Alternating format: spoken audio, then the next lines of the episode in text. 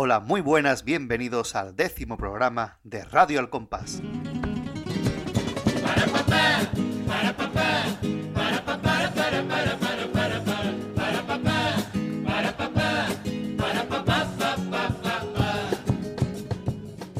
Ya estamos aquí en el mes de marzo de este año 2021, año magnífico en el que sigo acompañado de mi querido compañero Gadi. Muy buenas. Hola, muy buenas, Pater, ¿qué tal? Pues aquí con ganas de escuchar este pedazo de chirigota que tenemos hoy entre manos, porque es un chirigotón, ¿eh? Totalmente chirigotón, clasicazo de Cadi Cadi. Hombre, por favor, nada más que el nombre ya, ya es para darle un premio, porque eh, aunque ya lo habrán visto en el programa, estamos hablando de los caballeros de la Edad Media. Los Caballeros de la Edad Media, que es un juego bastante ingenioso con el nombre, como veremos después. Es un programa que yo creo, como siempre hacemos, ¿no? Vamos a hacer nuestro típico análisis, escuchando cada copla, viendo todo lo que hay y demás. Pero quizá para oyentes más jóvenes o aquellos que estéis menos en contacto con el carnaval más, típico, digamos, es un programa muy interesante porque a lo mejor, a lo mejor esperemos, que descubráis esta variante del carnaval de la chirigota más clásica o más, del 3x4, ¿no? Más de Cádiz, que, bueno, que se, se, ve de vez en cuando y que sigue estando ahí todavía presente. Y esto, pues, es un buen exponente de esta chirigota de Cádiz.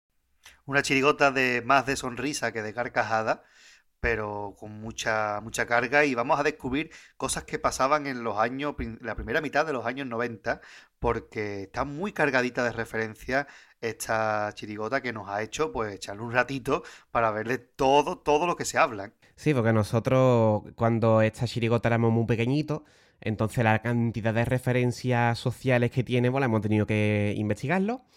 Así que yo creo que sin mucho más que decir, Pater, vamos empezando con el análisis. Vamos a analizar.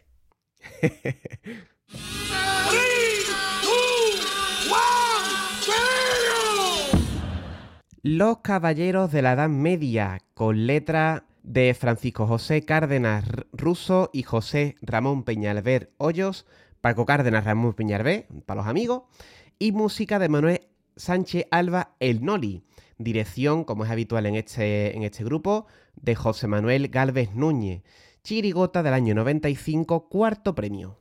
Cuarto premio, yo lo voy a decir, me vamos a inmerecidísimo, porque merecían más. De hecho, hace unos años yo encontré en mi casa un recorte de periódico del año 95, justo donde venían los que pasaban a la final. Y en el jurado diario esta chirigota iba segundo. Es curioso, ¿eh? Y, pero bueno, se quedó en el cuarto premio pero por lo menos estuvo en la final y pudimos escuchar las coplas que tienen preparadas. Un trío maravilloso de Paco Cárdenas, Ramón Peñalver y el Noli, que mucha gente se cree que es anterior, pero que realmente esta era su segunda chirigota.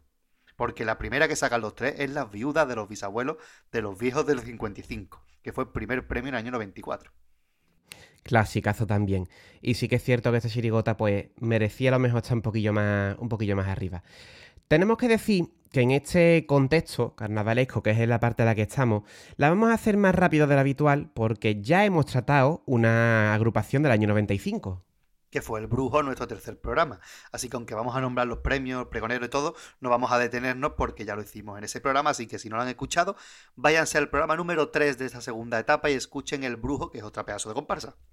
Completamente. Si nos vamos a detener, como siempre, en la parte de los componentes. Vamos a ver quién formaba parte de este gran, de este gran chirigotón que tenemos entre manos hoy. En la instrumentación, Rafael Miguel Díaz Moreno, el Rocky. Manuel González Cózar, el Peli, los dos en la guitarra. Juan Ruiz Mariscal, el Peco, en el bombo. Y Manuel Sánchez Rueda, el Perola, que no me he puesto donde está. En la caja, en la caja, el que queda. Bueno, es una instrumentación maravillosa. En Rocky, que ya hablamos de él en el programa de los condenados, porque era el guitarra de los condenados. Después de estar hasta las cachas de Cádiz, se pasó a la fila de la comparsa de Martínez Ares, pasó a Juan Carlos y se retiró del carnaval en los americanos. O sea que tiene una trayectoria estupenda, vamos. Importante, totalmente, vamos. En cuanto a las voces, tenemos a José Manuel Galvez Núñez, Marolín Garde, del que ya hemos hablado, el director, y que se encarga siempre de pegar algún grito en los principios de los pasodobles. José Manuel Benítez García, el Monaguillo, Jesús García Sánchez, el Teta, Antonio Manuel Yul Ramos, el Negro, Manuel López Suárez, el Lupi, Gonzalo Luque Núñez, el Patata, Manuel Perales Delgado, el Alto, Felipe Scapaccini Ariza, al que le llaman el Fulupa, que no salió en el falla, y por último Antonio Troncoso Pardo, al que llaman el Chiqui. Y ustedes dirán, ¿por qué tiene todo el mundo mote? Pues muy bien, es que nosotros tenemos el libreto de esta chirigota y en la última página aparecen los componentes y eh, su mote. Y ese es el mote que hemos respetado, excepto el del Lupi, que para que lo conozcan y lo sitúen, pues le ponemos el Lupi para que todo el mundo sepa que es Manolito Lupi, el gran Manolito Lupi. Y bueno, comentar un poquito de los componentes, pues un, grupo que casi se mantuvo eh, inalterado hasta el año de las cachas de Kai, a partir de ahí los estamos enamorados y que hubo bastantes cambios.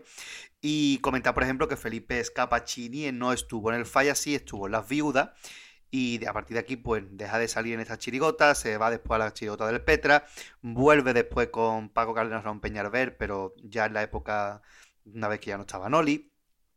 Y bueno, comentar aquí porque esto es una maravilla de grupo.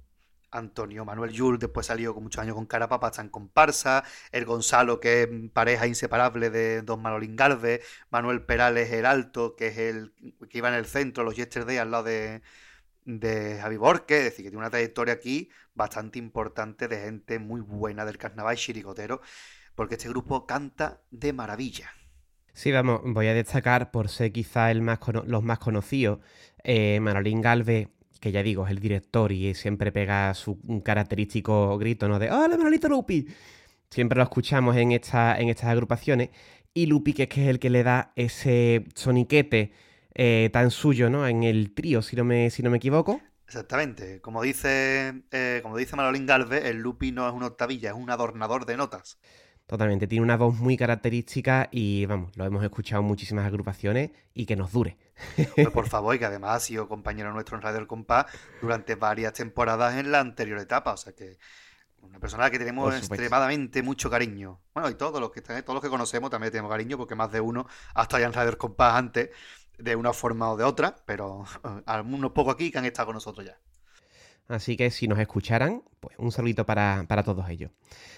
Vámonos con los premios del concurso de aquel año, que como decimos, insistimos, no nos vamos a detener, sino que os emplazamos al programa sobre el brujo para que escuchéis algunos comentarios más al respecto. En coro tenemos primer premio el pregón, coro de Julio Pardo y Antonio Riva. Segundo premio, que latazo, el coro de los niños. Tercer premio, el coro de los niños, que se llama así, ¿vale? Que es el coro del veneno y del longobardo. Aquí voy a mm, disipar la duda, porque, así dicho queda un poco raro. El coro de Andy Migueles se le conocía como el coro de los niños y se llamaban Quelatazo. Por su parte, el veneno y longobardo sacan un coro que se llama el coro de los niños. ¿Se me ha entendido, no? Sí, perfecto. Sigo. Eh, cuarto premio, Los Cuentistas, que es un coro de la viña. En comparsa tenemos Charrúa de Joaquín Quiñones y Pepe Martínez. Segundo premio, El Brujo de la que ya hablamos de Martínez Ares. Tercer premio, Los Principiantes de Antonio Martín. Cuarto premio, Taller de Melodía de los Hermanos Alcántara. Comparsones todo. En Chirigota tenemos Los Lacios del Celu, los últimos en enterarse de Yuyu Sánchez Reyes y Paco Rosado. Tercer premio, Los Hermanos de Neandertal. Perdón, los hombres de Neandertal, hola, ¿qué tal? Una chirigota del Lobe. Y en cuarto premio, Los Caballeros de la Edad Media, de Noli, Cárdenas y Peñalver, que es la chirigota que tenemos hoy entre manos. En cuartetos pasó que el primero se quedó desierto, una cosa que pasaba en la época, y en segundo premio tenemos Este trío es un caso, un cuarteto de Juan Manuel de la Calle e Ismael Campo. Perfecto, todas buenas agrupaciones, sin duda alguna. Y en el contexto carnavalero tenemos el pregonero que es Jesús Lindubrique, el torero de moda en la historia, que para muchos ha sido el peor pregonero de la historia. También ese año el antifaz de oro fue para Ángel Noya Gómez, un comparsista de chirigotero, y en ese año se celebraba el 20 aniversario de la muerte de Paco Alba, así que por este motivo se invitó a la antología de dicho autor a cantar en la final de este año. Eso también ocurriría pues en la final de 2001 y justo cuando se cumplían 40 años de su muerte, el 15 de enero de 2016. Así que bueno, eso lo destacamos porque en uno de los pasodobles pues era importante saber por qué actuó la antología de Paco Alba. Sí, son dos asuntos que tratamos también en El Brujo, son temas que trató eh, Martínez Ares, tanto el pregón de Jesús de Ubrique como este efeméride de Paco Alba y que también veremos aquí en esta, en esta chirigota. Exactamente, pues si te parece, Gadi, podemos empezar ya a escuchar esa magnífica presentación. Vámonos al lío a escuchar la presentación de los caballeros de la Edad Media.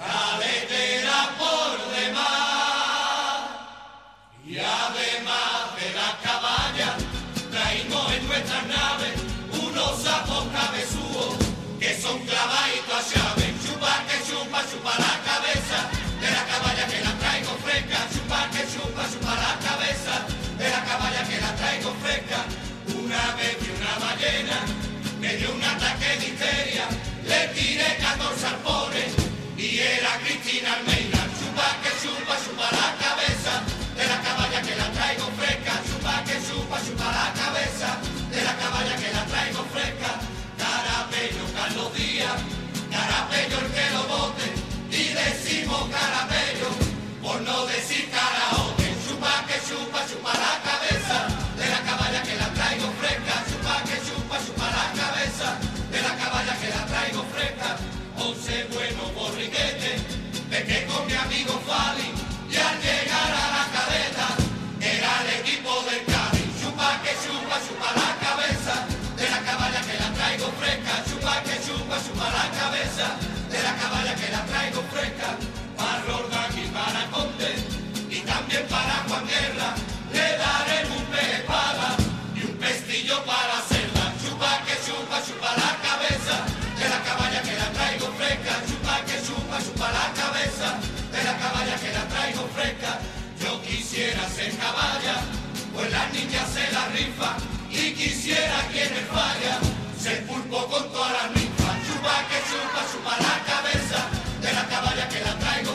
Chupa que chupa, chupa la cabeza de la caballa que la traigo fresca.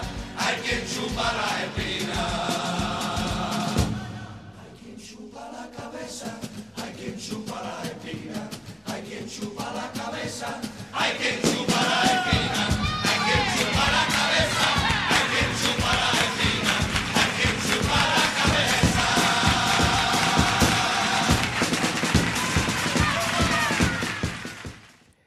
Tipiquísima presentación de chirigota esta, ¿eh?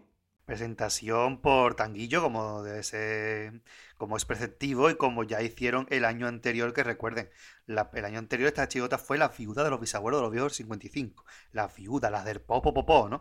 Superar la presentación de las viudas muy complicado. Y por menos, más o menos repiten la fórmula de un estribillo que se va repitiendo y de las cuartetitas a modo casi de romancero, que aquí en este caso tienen mucho tirito, sobre todo a la clase política de la época. Mm. Es curioso que empieza la presentación como si fuera un pregón, ¿no? Del que viene a, a vender. En este caso, vamos a explicar el chiste por si alguien todavía queda sin entenderlo. Se llaman los caballeros de la Edad Media no porque lleven eh, espada y escudo, sean caballeros medievales, sino precisamente porque venden caballas. Y no son ni viejos ni jóvenes, están de la edad media. Exacto. Es un juego de palabras fantástico y eh, el nombre es todo un descubrimiento. Entonces, a partir de este pregón, de principio, cuando dice señores y caballeros, hoy les traigo regalar, compren ustedes estas caballas, calentera por de- ca- caleteras, perdón, por demás. Es como un pregón y ya empiezan pues con esta presentación por tanguillo. Y como bien decía, pues empieza a hacer un repaso político bastante, bastante importante. Estamos hablando de que en el año 95 son los últimos coletazos del de los gobiernos de Felipe González, donde el Partido Socialista Obrero Español estaba muy salpicado por la corrupción y bueno, pues ese toquecito política, ese político empieza ya con Manuel Chávez, el presidente de la Junta que ya era entonces, porque se llevó una harta de años, pues eh, se llevó su repasito porque es un sapo cabezudo. Recordad, Manuel Chávez tiene una cabeza considerable y el que actualmente pues está procesado por el caso de los ERE, pues entonces ya se le metían con él por cabezón. Después seguía con este mini estribillo que tiene la, presentación, con el, toque, el sexual, ¿no? Chupa, chupa, chupa, chupa la cabeza. El chiste yo creo que tampoco hace falta mm, entrar mucho más al respecto.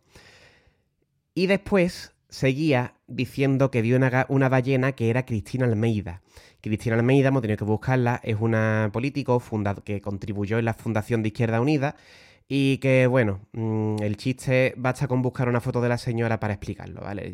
Ballena, mujer, creo que tampoco hace falta entrar mucho en detalle. Además, Cristina Almeida siempre ha sido una mujer muy famosa porque se ha prodigado mucho en los medios de comunicación, en tertulias políticas y la verdad es una mujer que si pueden escuchar, que la escuchen. De estas personas que saben hablar y son combativas. Yo recuerdo cuando la llevaron al Chester de Richo, mujer Partido Comunista, fundadora de Izquierda Unida, y le pusieron para hablar con la señora franquista esta de la Fundación Federico Franco y es un momento para para verlo, porque casi le da un infarto a esta mujer allí delante de la franquista, ¿no? Pero era una mujer muy famosa en la época y bueno, un poquito rellenita, eso sí es verdad, siempre.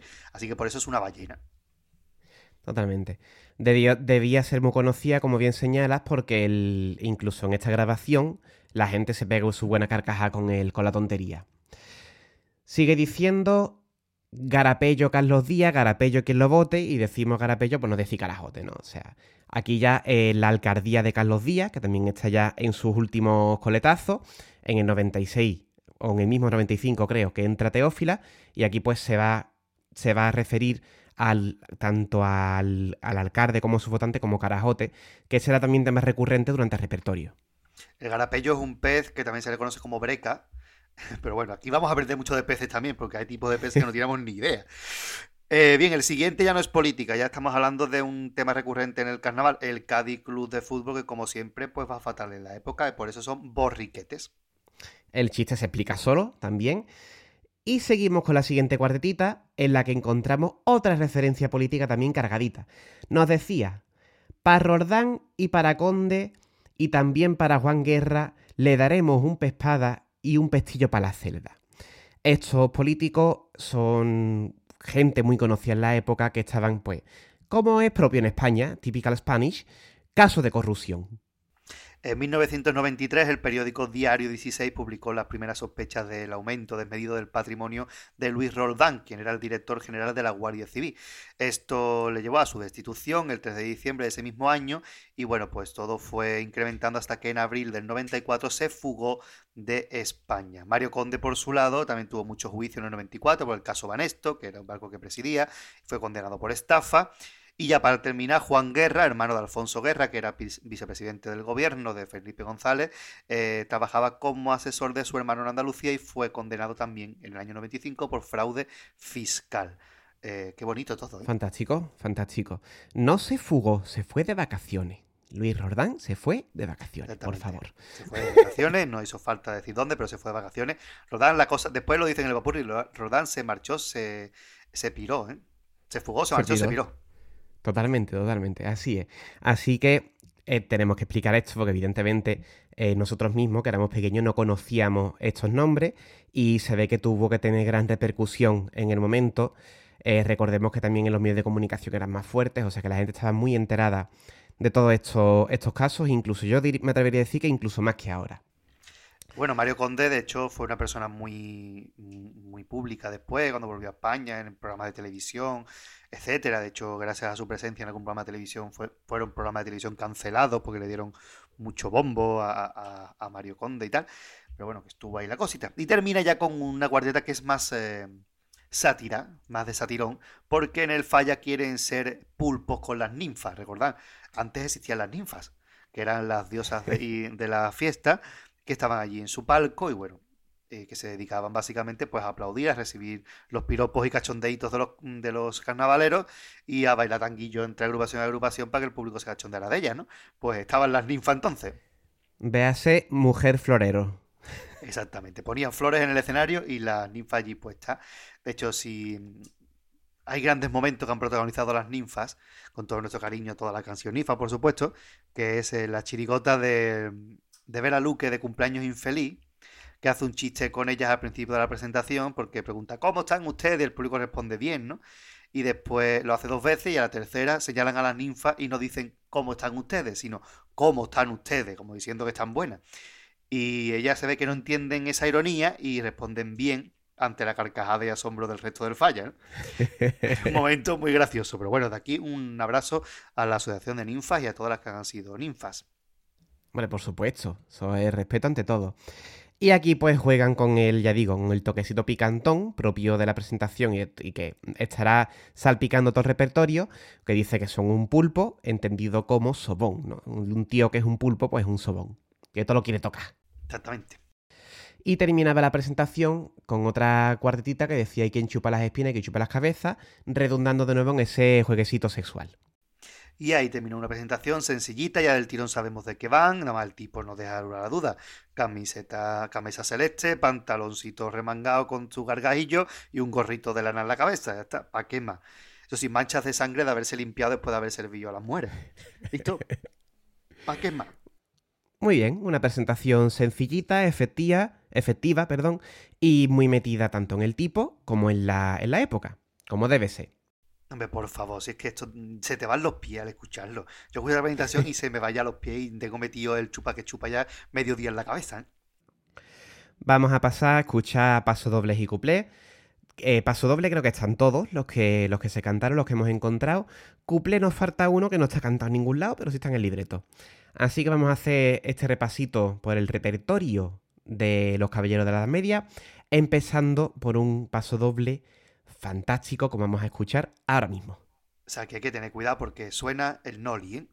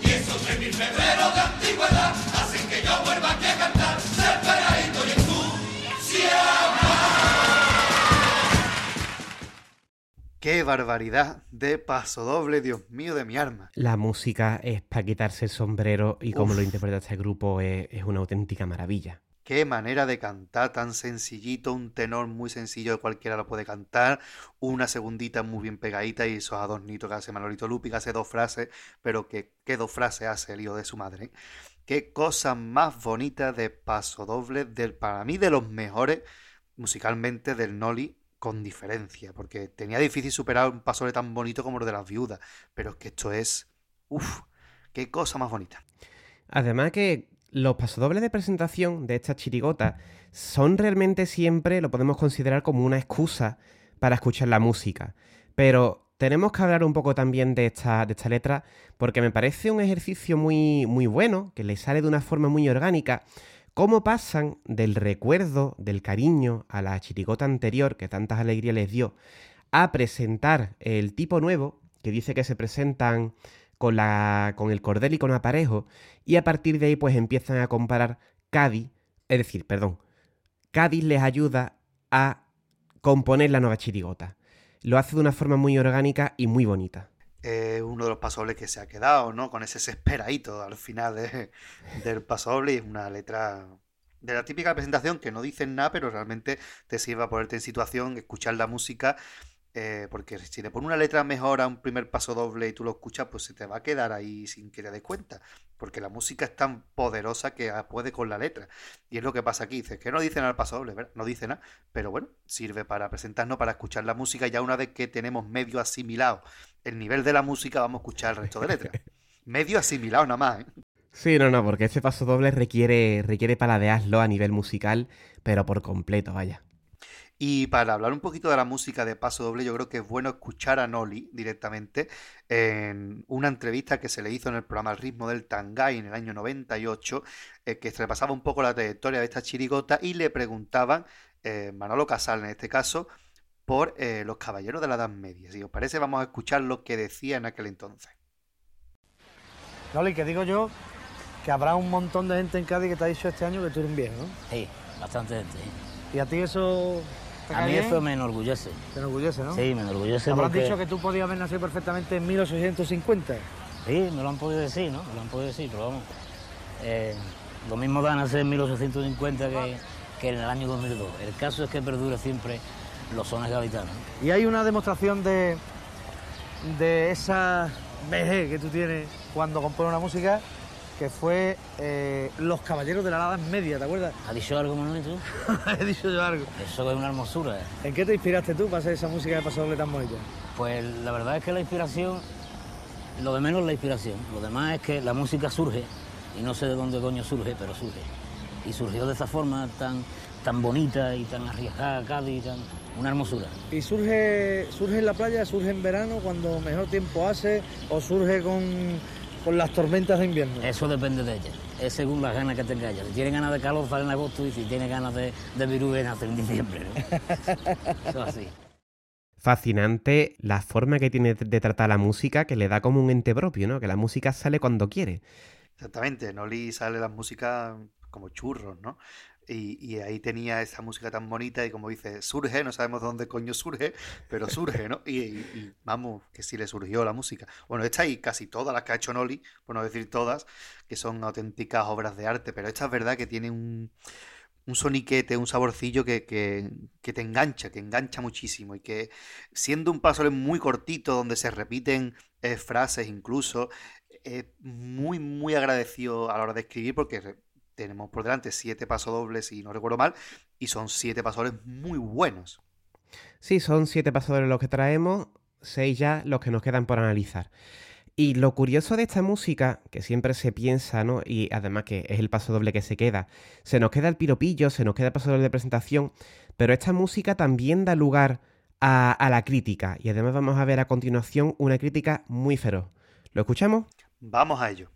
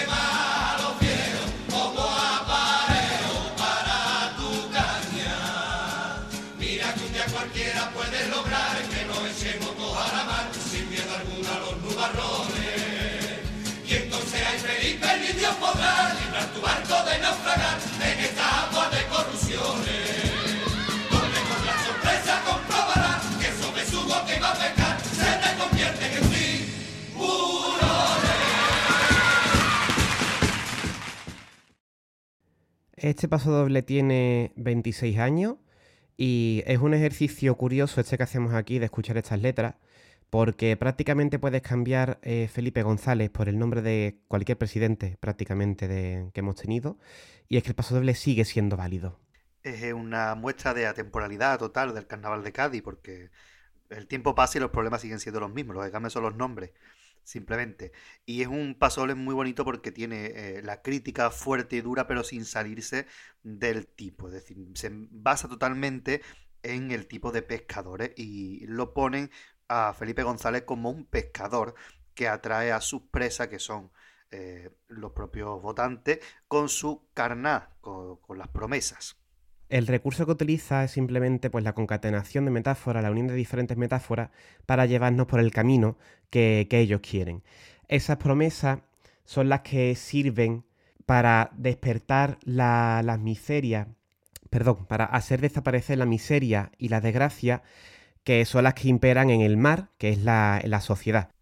Y bueno, y a partir de ahí pues empieza hablar de la red de mentira con la que engaña, con la que engaña a España, eh, de usar a los viejos como aparejos, es decir, usar a los viejos para intentar engatusarlos y tirar del voto de las personas mayores para que te sigan apoyando, porque a los jóvenes los tiene perdidos. Y al final acaba con ese aviso, ten cuidado porque no somos besugos y podemos convertirnos en tiburones. Y bueno, ya que se ve el hartazgo, vamos sin miedo a los nubarrones, es decir, las represalias que pueda haber, dice que nos, echaremos al mar, ¿no? que nos enfrentaremos a ello sin miedo a lo que nos puede pasar. Y, nos convertimos con ese potente imagen final, como bien dice, de besugo, que es la imagen típica del tonto, ¿no? de tontorrones que somos, a tiburones peligrosos. Es fantástico cómo va uniendo metáforas para llevarnos por donde quiere y hace este repaso de la actualidad política Insistimos, Felipe González, último año ya de gobierno, en un gobierno lleno de corrupciones, ya hemos visto tres casos nada menos, dos de ellos creo que eran relacionados con el gobierno, es un gobierno agotado, un gobierno sin credibilidad y que estaban ya pues la, lo como se ve en el carnaval de la época, locos porque cambiara el gobierno del país. Y bueno, un autor como Paco Cárdenas y Ramón Peñalver también, que se han mojado siempre muchísimo en sus letras, le, dieron caña a Felipe González, le dieron carga a, bueno, políticos como Carlos Díaz, ¿no? que era el, alcalde de Cádiz, a Manuel Chávez, le dieron después, posteriormente, a Teófila, a Aznar, es decir, que son siempre autores comprometidos en su, en su obra y se agradece, ¿no? que muchas veces pecan algunas agrupaciones de no decir nada, pero ellos siempre cuando hablan, hablan bien. ¿eh? Y además insisto por última vez en la idea, cómo con esta música tan sencillita, con esta forma de cantar tan sencillita, es decir, que esto es un paso doble que nos podemos poner a cantarlo aquí perfectamente, que no es difícil, ni la música de aprender, ni la eh, forma de interpretarlo son difíciles, y sin embargo, pues aquí incluso la concepción de la letra no es complicada, es decir, estamos comparando al político con un pescador. La concepción de la letra no es que sea un gran descubrimiento, es decir, uy, qué metáforas tiene, pero nos va llevando por donde quiere hasta esta crítica que me parece de verdad un ejercicio fantástico, vamos, a partir de la sencillez en todos los sentidos, cómo sirve para dar este mensaje tan contundente.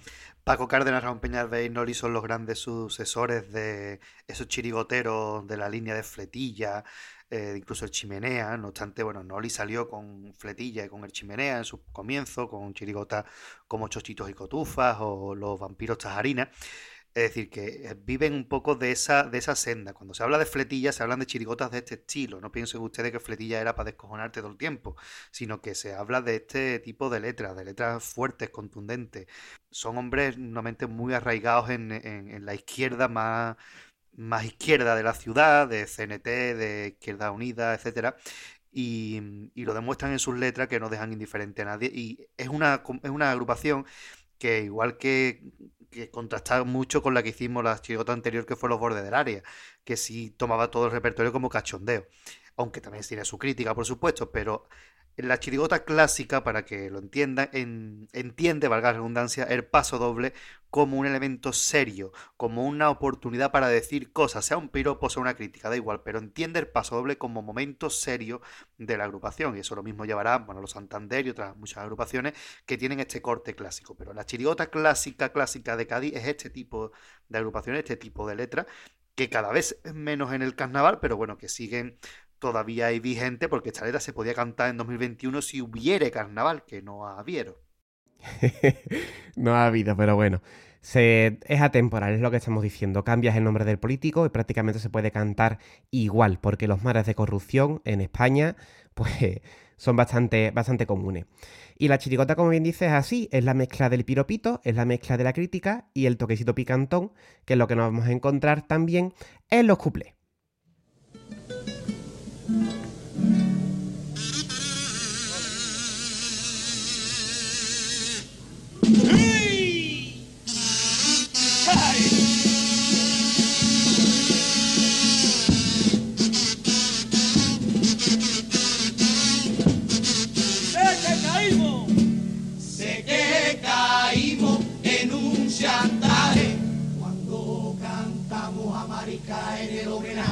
Y con razones escucho queja por ahí diciendo poca vergüenza la de la vieja.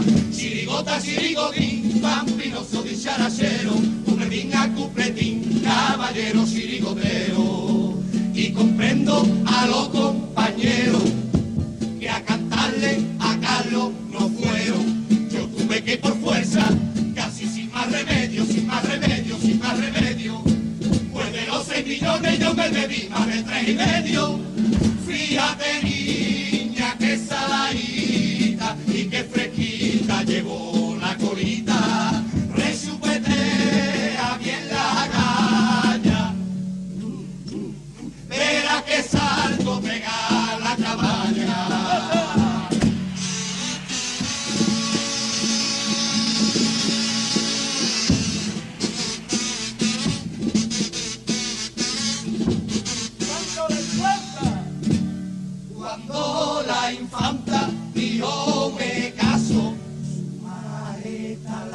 Sofía le dio un abrazo. El rey Juan Carlos dio muy serio y a saludar con todos los honores a mi buen yerno. Chirigota, chirigotín, vampiroso dicharachero, cupletina, cupletín, caballero chirigotero. El hermano Felipe,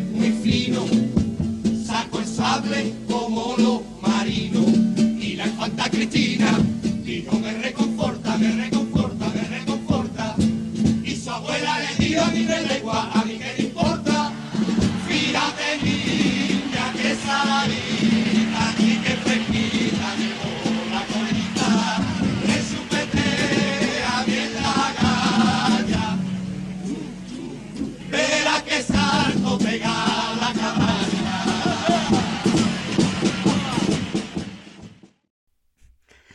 Poco caso se le hace en el carnaval a las músicas de cuplé y son dignas de resaltar.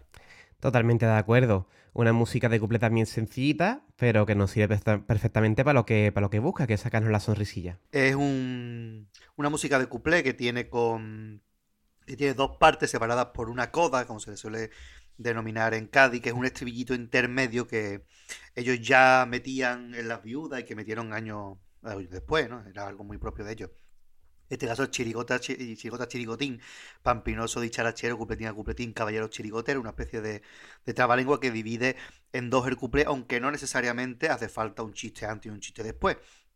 Hemos visto dos cuplés donde se tienen un chiste y punto. En el primero de ellos, ¿qué se hablaba?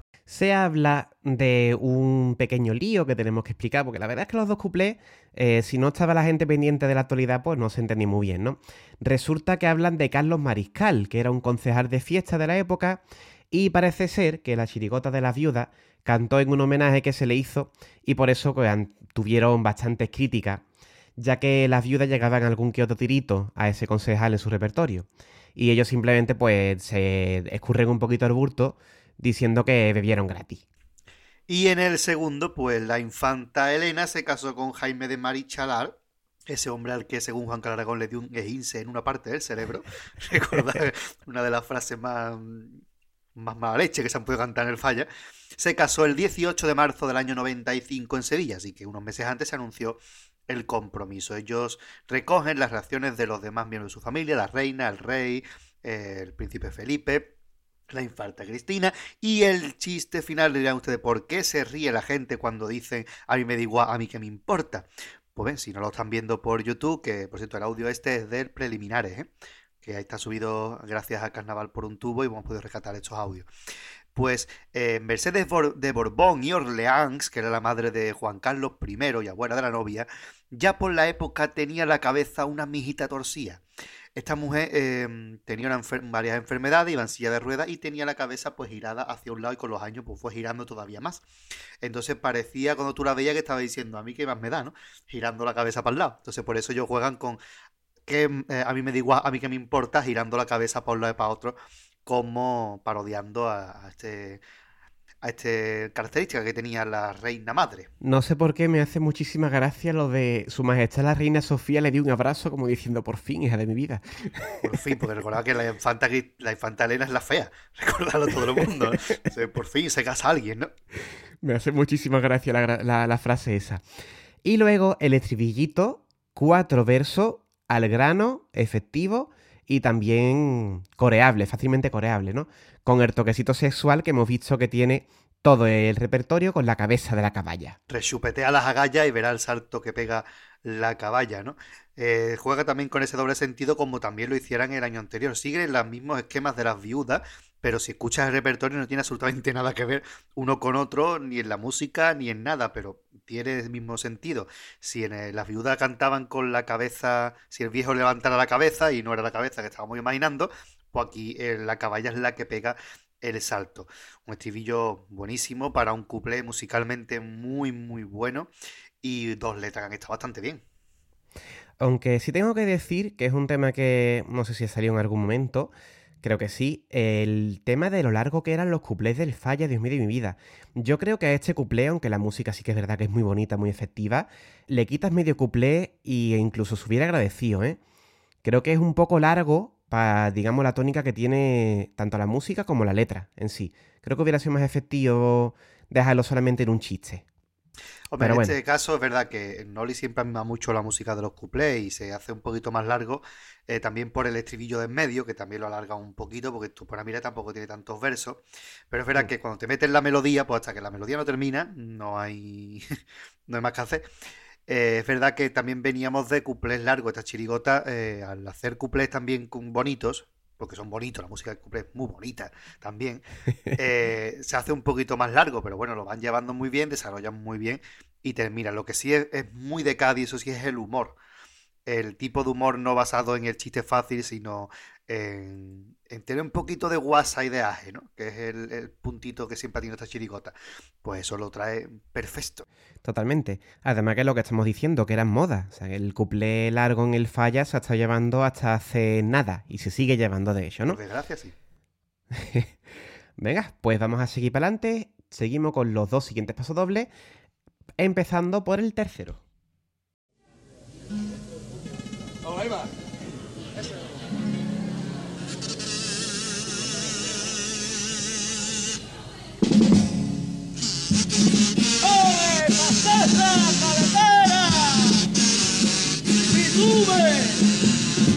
Si tuve conservatorio en portería capuchino, no sé cantar de otra forma que al 3x4 a bombo platillo.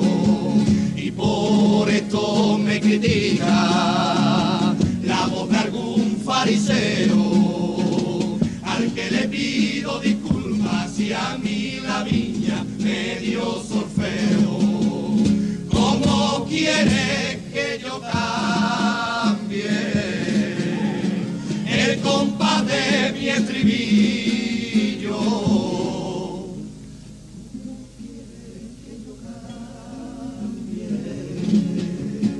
Cuando en la placita pinto la que me mueve los dos platillos.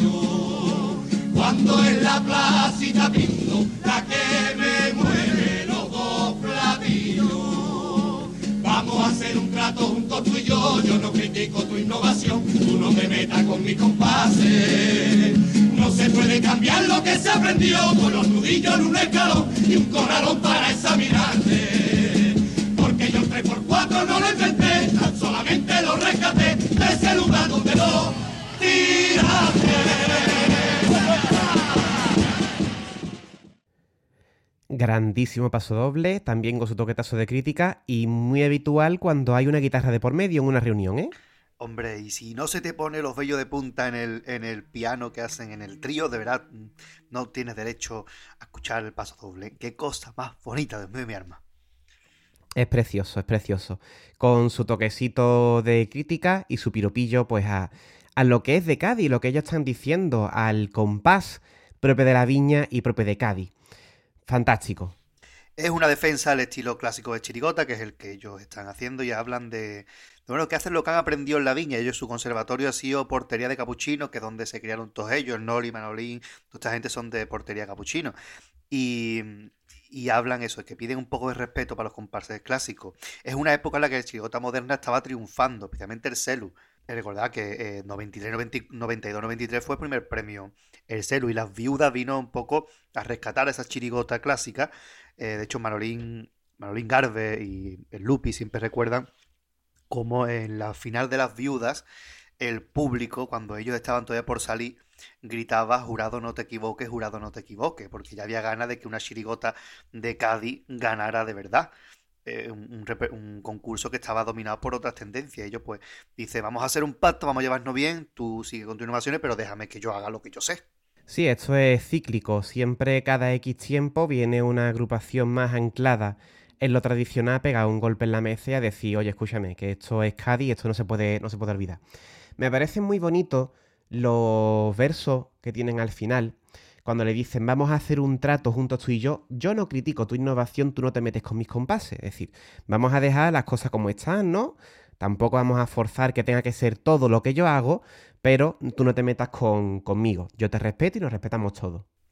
De hecho, Selu, por ejemplo, que es el más innovador de la época, siempre ha dicho que él flipa con los pasodobles clásicos, le encanta, solo que él no sabe hacerlo. Y esta chirigota, el año de 2000, el año 2006, el año de las que salieron del bote, dedicó precisamente un pasodoble homenajeando a, Celu. O sea que hay un buen entendimiento entre las dos agrupaciones. Por supuesto. Y no tenemos que dejar de remarcar esos dos últimos versos, que ya hemos más que explicado, tan solamente lo rescaté de aquel lugar donde lo tiraste. Realmente, insistimos con esta forma tan bonita de cantarlo, pero esto es una crítica bastante dura, ¿eh? Os habéis olvidado del compás de Cádiz, os habéis olvidado del 3x4, que es lo que hemos, lo que hemos con lo que hemos crecido otro mundo. Ya Fletilla dejó de tener éxito a principios de los 80, verá que después se recupera algo, pero con otro, otro corto, otra manera de cantar, con las chirigotas de Paco Rosado y del Gómez, que ya vimos también los cegatos con botas. Es un estilo clásico, pero es otra forma de cantar, es otro tipo de música distinta, como dice Paco Rosado, más cursi, ¿no? Porque Paco se considera cursi cantando y sus chirigotas para son cursi. Y, pero ese estilo de Cádiz se estaba perdiendo. Em, es verdad que cuando empieza el Noli en los medios de los 80, con las Bruas Pitti, Santander, el Petra, los hermanos Alcántara, se empieza a rescatar un poco, pero no llegaba a cuajar del todo el PETA también llega un momento que sacaban horas bajas, eh, con chirigotas como Retrato de Familia, etcétera, que no llegaban a donde estaban anteriormente. Y ellos como que siguen un poco la estela de los compases clásicos. Y al final es verdad que se quedó Noli y Manolo Santander como dos únicos exponentes de la chirigota auténtica clásica y ya prácticamente no nos queda casi nada. Lo que nos quedan son algunas imitaciones de estas chirigotas y bastante impostadas, por cierto, no nombro a nadie y poco más, ¿no? No le sigue sacando su chirigota, pero ya es otro, otra cosa. Se está perdiendo otra vez este tipo de chirigota hasta que llegue alguien y la saque de nuevo. Que esto también parecía hace unos años, llegó Manolín con los gladiadores y reventó aquello.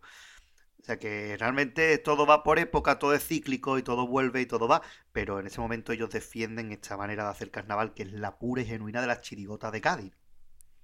Los gladiadores de la, de la caleta, Chirigotón, personalmente una de, de, mis favoritas por el momento que me, que me cogió. Vamos a seguir para adelante. Con este paso doble que tenía su toquetazo de crítica al final, vamos a pasar a uno que es un piropo auténtico y maravilloso.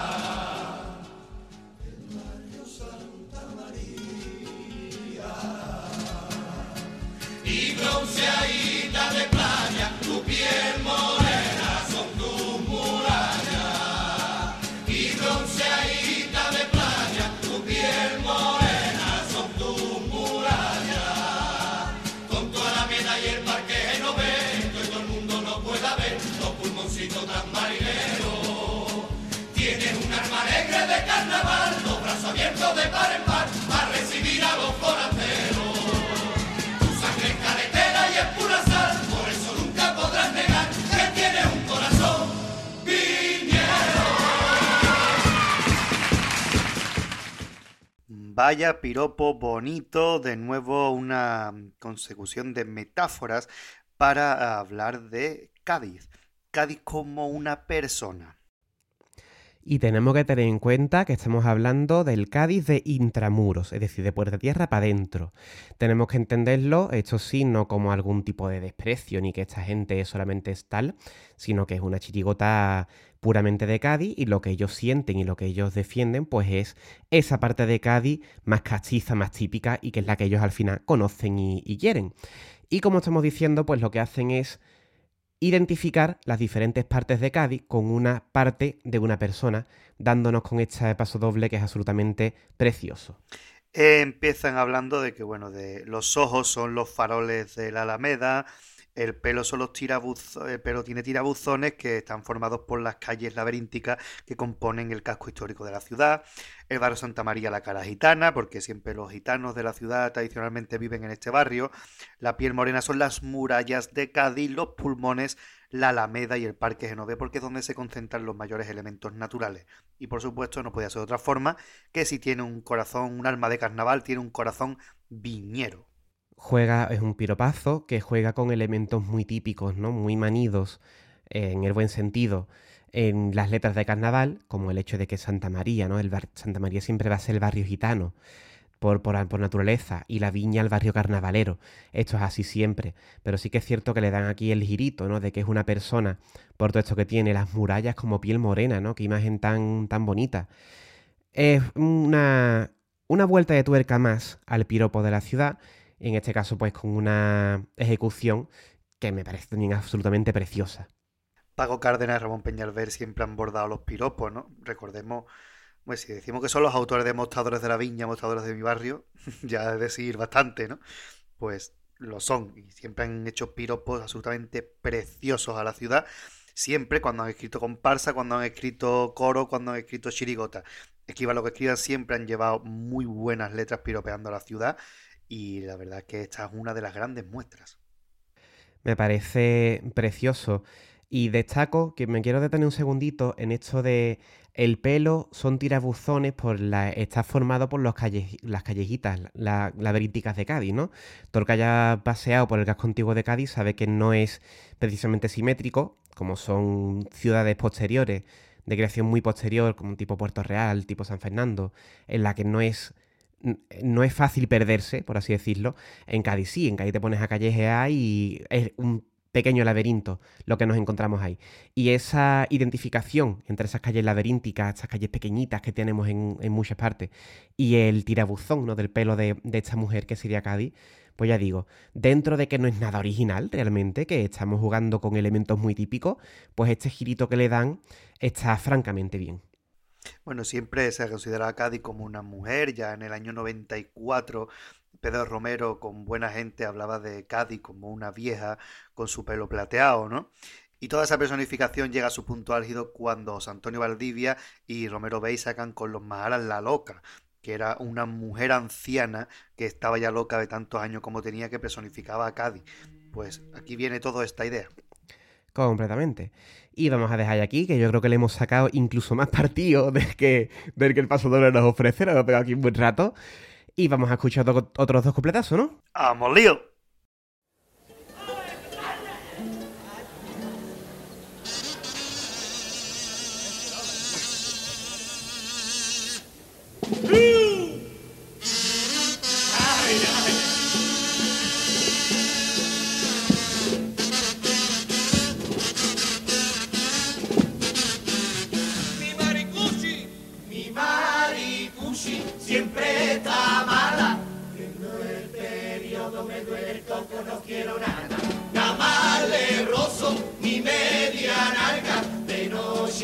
Porque en cada se cortan el agua.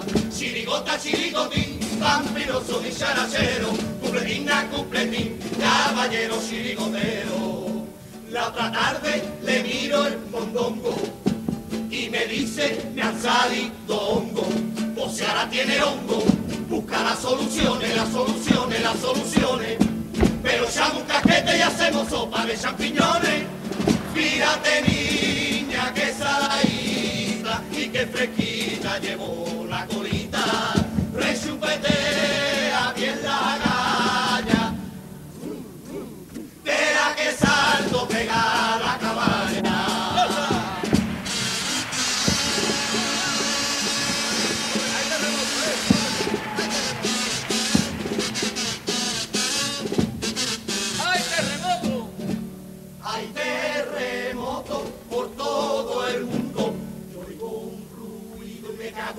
cuatro segundos.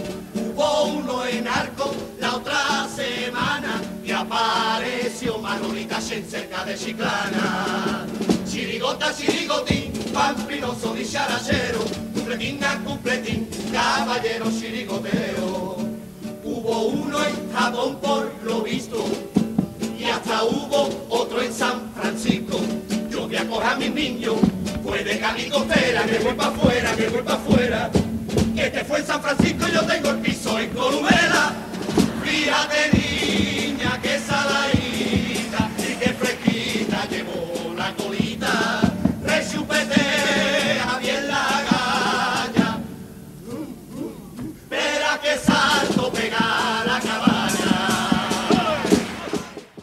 Dos cupletazos, pamplinosos completamente. Y empezando por el primero, me parece fascinante la de nombre que se le pone a la mujer en el Canadá, ¿eh? a, la, señora, a la esposa, que aquí le llaman Maricushi, y es simplemente para que entre la música. Que podía haber sido Carmelucci, ¿no? Porque realmente puede ser cualquier nombre. De hecho, creo recordar que la asociación de chirigoteros se llama eh, Carmelucci. O sea que este, este tipo de nombres, pues, son muy de la época.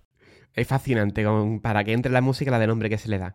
Bueno, ¿y qué le pasa aquí a su Marikushi? Porque es un poquito estrecha, la mujer, siempre le pone alguna excusa y llega un momento, un día que le dice que tiene hongo y a pues, dice que le da igual, que quiere cachondeo y que pues, ya con los hongos que se harán una sopa de, de champiñones. Buenísimo. Bastinazo gordo. Buenísimo el cuplé. Me encanta ese cuplé, de verdad. Echamos un casquete y hacemos sopa de champiñones. Es absolutamente asqueroso, pero genial.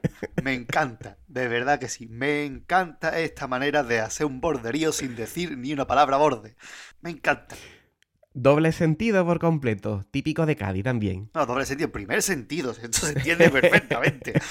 Tiene hongo, pues vamos para adelante. Me encanta, me vi de los mejores que tiene la chirigota. Me encanta y me fascina, que es un pueblo, por cierto.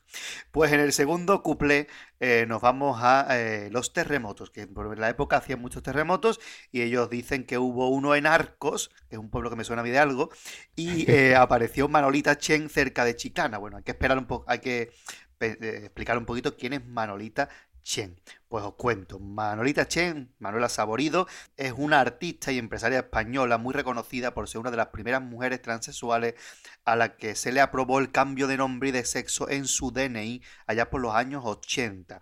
Y se le reconoció también el derecho de adopción. Y es todo un referente del colectivo LGTBI en España que sigue teniendo su casa allí en Arcos y es una mujer todo un emblema de ese pueblo de la Sierra Gaditana. Así que ellos dicen que hubo tal terremoto que Manolita Chen apareció en Chiclana, que está una mitad lejos de Arco. Y luego sigue el cuplé jugando con los nombres.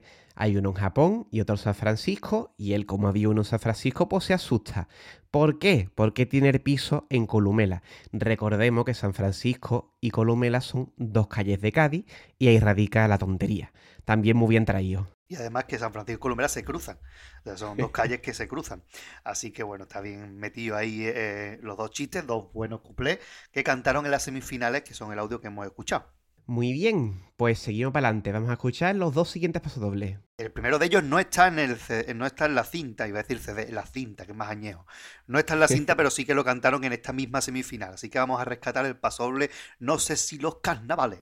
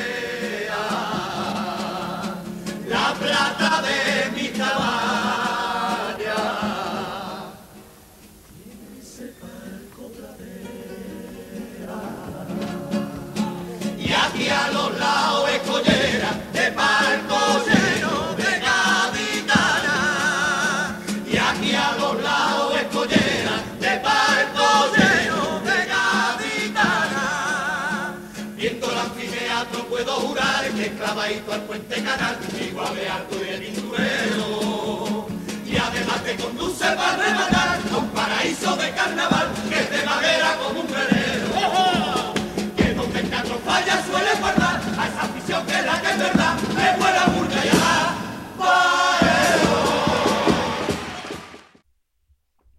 Otro piropo para la colección, en este caso comparando la caleta con el teatro falla. Tenemos que ver que la concepción del paso doble es prácticamente la misma en muchas de las letras que estamos viendo. Es decir, identificamos un elemento, ya sea el presidente, ya sea Cádiz, ya sea el falla, con otro con el que lo comparamos. Y de nuevo, pues el resultado ya lo estamos viendo, ¿no? Otra vez también muy bien llevada y vamos, que además que nos saben guiar de una forma fantástica por lo que nos quieren decir. En este caso, el caminito de por los elementos del falla hasta terminar en ese paraíso de carnaval, que es precisamente el gallinero o paraíso. Que es donde están los verdaderos aficionados, según siempre los más clásicos del carnaval. Pues ellos pues nos hablan de eso, de la platea que recuerda por el nombre a la plata de las caballas, los canalizos son los pasillos que forman las butacas, los palcos son escolleras, que son, para que, para entendernos, en el, en el en la caleta, eh, ese trocito que une el castillo de San Sebastián con el resto de la caleta, que son rocas que se utilizan para parar las olas, pues eso son las escolleras, que lo comparan con los palcos llenos de gaditanas, y por último el anfiteatro es el puente canal porque está muy alto, y el gallinero es de madera como las barcas que están en la caleta. Totalmente precioso y muy, muy bien llevado. Qué lástima que no esté en el CD. Cinta. la cinta, la cinta. Eh, la verdad es lo que estamos diciendo. De nuevo, con una concepción y una ejecución muy, muy sencillita, no quiere decir que esta sencillez también sea fácil, ¿vale? Que esto es, para llegar a este tipo de idea también tiene que tener uno su práctica, tiene que tener su arte, ¿de acuerdo? Para llevarlo a cabo, pero dentro de la sencillez, tanto en la ejecución como en la concepción de la letra, pues nos dan un mensaje y este piropaso que es una absoluta preciosidad. Hablábamos el programa pasado con Ser o No Ser de las metáforas de Martínez Ares, pues aquí son las metáforas de Paco Cárdenas Ramón B. Hombre, son más sencillitas que las que plantea Martínez Ares, mm, más ahora que antes, pero que se entienden perfectamente, porque el, carnaval se tiene que entender a la primera, no hace falta escucharlo diez veces. Totalmente. Además que este tipo de chirigotas siempre llevan esto por bandera. Este paso doble es un piropito y vamos ahí otra vez con otra tónica habitual en la chirigota, que es la crítica, en este caso a Cádiz.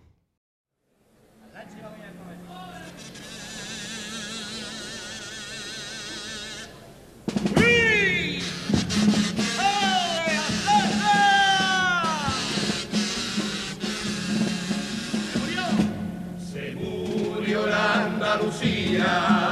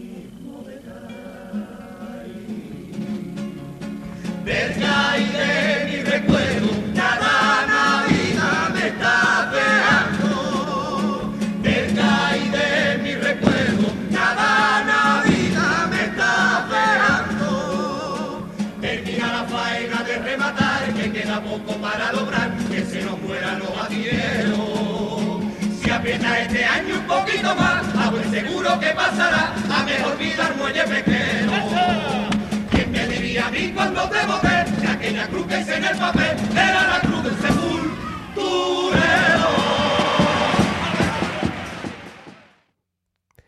Otra crítica dura, como hemos dicho, y aquí podemos remarcar de nuevo la temporalidad de los problemas de Cádiz, porque los astilleros siguen estando en muchas ocasiones en la cuerda floja y de hecho el muelle, el muelle pesquero se perdió. Es decir, que se le acabó dando la última el último golpe a este muelle pesquero, como también hablamos cuando analizamos con gancho, y ese muelle pues ya no existe como tal. y el paisaje de Cádiz no solamente cambió con Carlos Díaz, sino que ha seguido cambiando después. Así que de nuevo una crítica acertadísima y también muy feroz ¿eh? contra el por entonces alcalde de Cádiz. Muy, muy, muy dura, porque hablan de las cosas que se está perdiendo. Y ahí sí tenemos que eh, pararnos un poquito a hablar de todas estas cosas que a lo mejor algunos oyentes no conocen, porque como se han perdido, no están en el Cádiz actual. Empiezan hablando de la Andalucía, que no es otra cosa que el Teatro Andalucía, que albergó el concurso oficial de agrupaciones entre el año 87 y las preliminares del año 91 por las reformas del Falla. Recuerda también que hubo su polémica por el hecho de que había una persona concejala que no quería que volvieran uh, el concurso, los carnavales al Falla porque iban a destrozar el teatro, poco más o menos, ¿no? pues también un concurso que se celebró allí en el Teatro Andalucía y que ya no está actualmente. También habla del Cortijo de los Rosales, un local situado en el Parque Genové, donde actuaron artistas de talla internacional como Antonio Machín, que lo nombrábamos en el programa de Los Bordes del Área, si no recuerdo mal, hace dos meses ya que ya uno ni se acuerda. Pues él eh, estaba allí en el Parque Genové y que era el Cortijo de los Rosales, que también cerró. También cerraron los dos cines de verano, el Cine Brunete y el Cine Caleta que había en la capital. dos cines de verano en Cádiz capital. El archiconocido Hospital de Mora, actual Facultad de Ciencias Económicas y Empresariales, pues también se cerraba en la época, aunque el Mora ha dado bastante. Ya recordaba desde que querían que cerraran el Mora los príncipes encantados porque habían dejado a su suegra dentro. Y eh, bueno, el famoso paso doble de encaje bolillo donde eh, terminan con que en su piscina se le cortara la digestión, echaran la boca al pulmón y el hospital cerrado. ¿no? esa hmm. durísima crítica a Antonio Martín, pues también nos hablan de eso que consideran tipismo gaditano y que Carlos Díaz pues está acabando con todo eso. El Hospital de Mora, que de hecho es otro de estos enclaves de Cádiz que ya no existe, pero que la gente sigue teniendo presentes, ¿no? Es como la, la Plaza Toro. La Plaza Toro, el Hospital de Mora, se siguen teniendo presentes en la ciudad, aunque pasen los años. De hecho, tú cuando estudias allí, nosotros que hemos estudiado allí algún cursillo y cosas de estas. ¿Dónde, ¿Dónde dan las clases? En el Mora. Está claro. Y el árbol que tiene delante, el ficu, los dos ficus grandes, son el árbol del Mora. Que son dos, por cierto.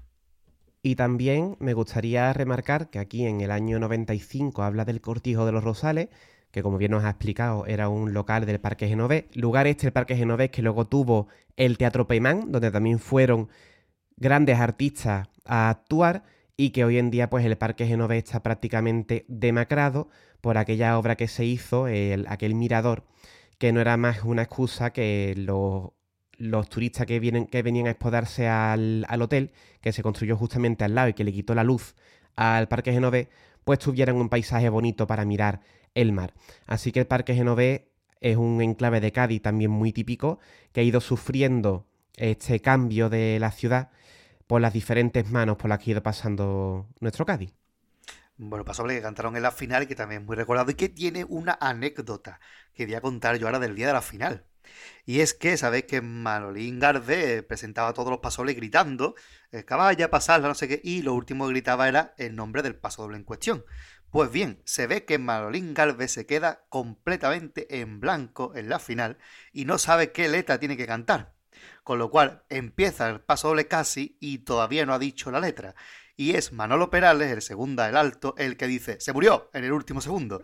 Así que si lo escucháis, eh, que hemos escuchado el audio del, final concretamente, Manolín Galvez suelta su perorata y, y, se ve perfectamente cómo se le cambia la cara y es Manolo Perales el que salva la situación diciendo se murió.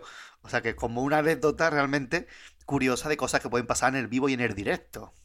Pues menos mal que se acordó el otro de gritar el nombre de la letra, porque si no, más de uno se hubiera podido quedar atrás, tranquilamente. además, una letra que ya era repetida porque habían cantado en pases anteriores.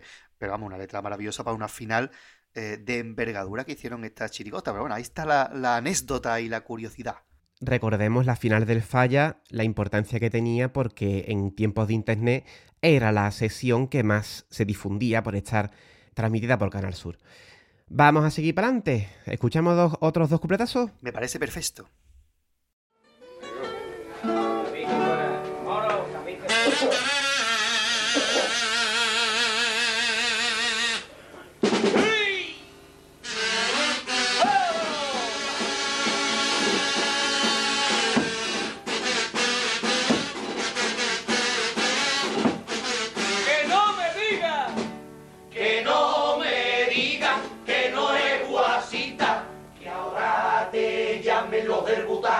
campanita, va por la calle los pobrecillos, que yo me muera hasta con complejo de monaguillo. Chirigota, chirigotín, pamplinoso, dicharachero, cupletina, cupletín, caballero, chirigotero. Lo gracioso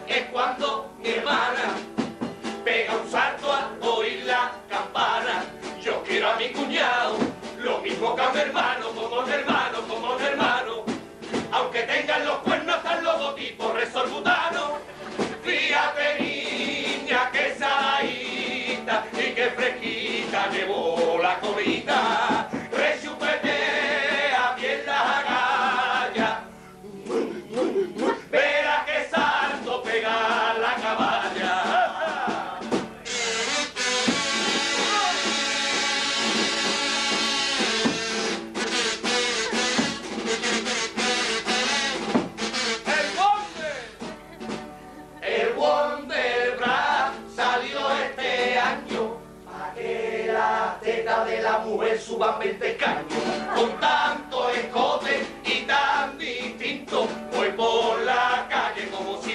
Partido de bingo. Chirigota, chirigotín, vampinoso, dicharachero, cupletina, cupletín, caballero chirigotero. Mi paquita también lo ha comprado y ahora tiene los pechos pegados. Tanto aprieta sostén, mi pobre novia vaca, mi novia vaca, mi novia vaca, que al final le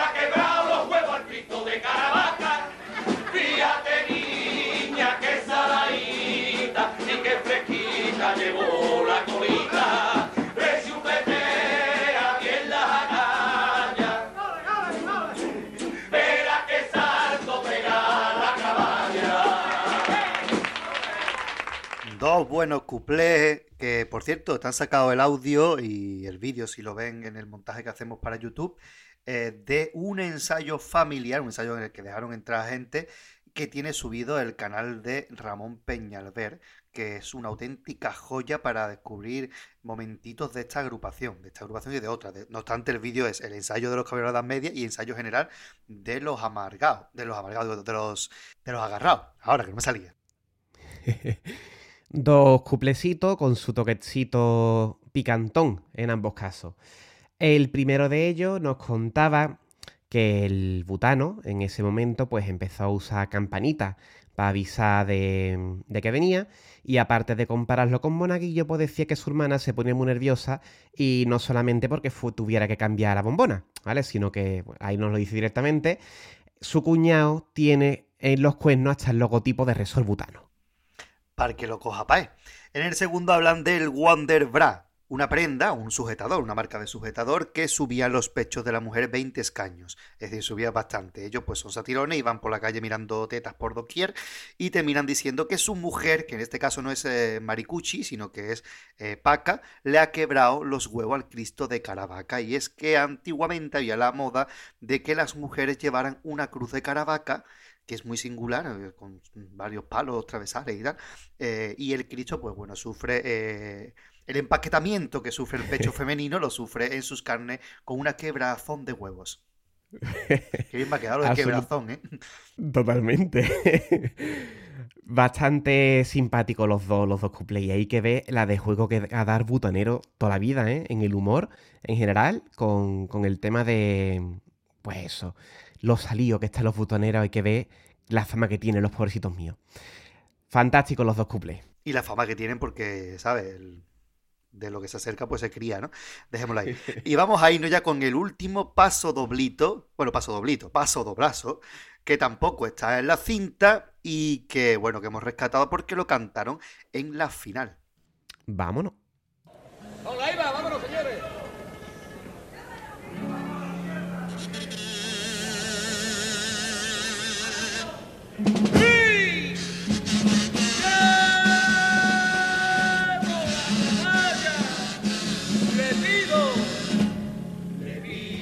señor Carranza, permiso a su ayuntamiento, para que a mi bombo y mi calo acompañe otro instrumento. Que tengo una chirigota que tan requete fina que le hace falta la ayuda de los bordones y de la prima. Y dentro del Hotel Francia, Carranza le dio permiso. Y dentro del Hotel Francia, y apareció la guitarra.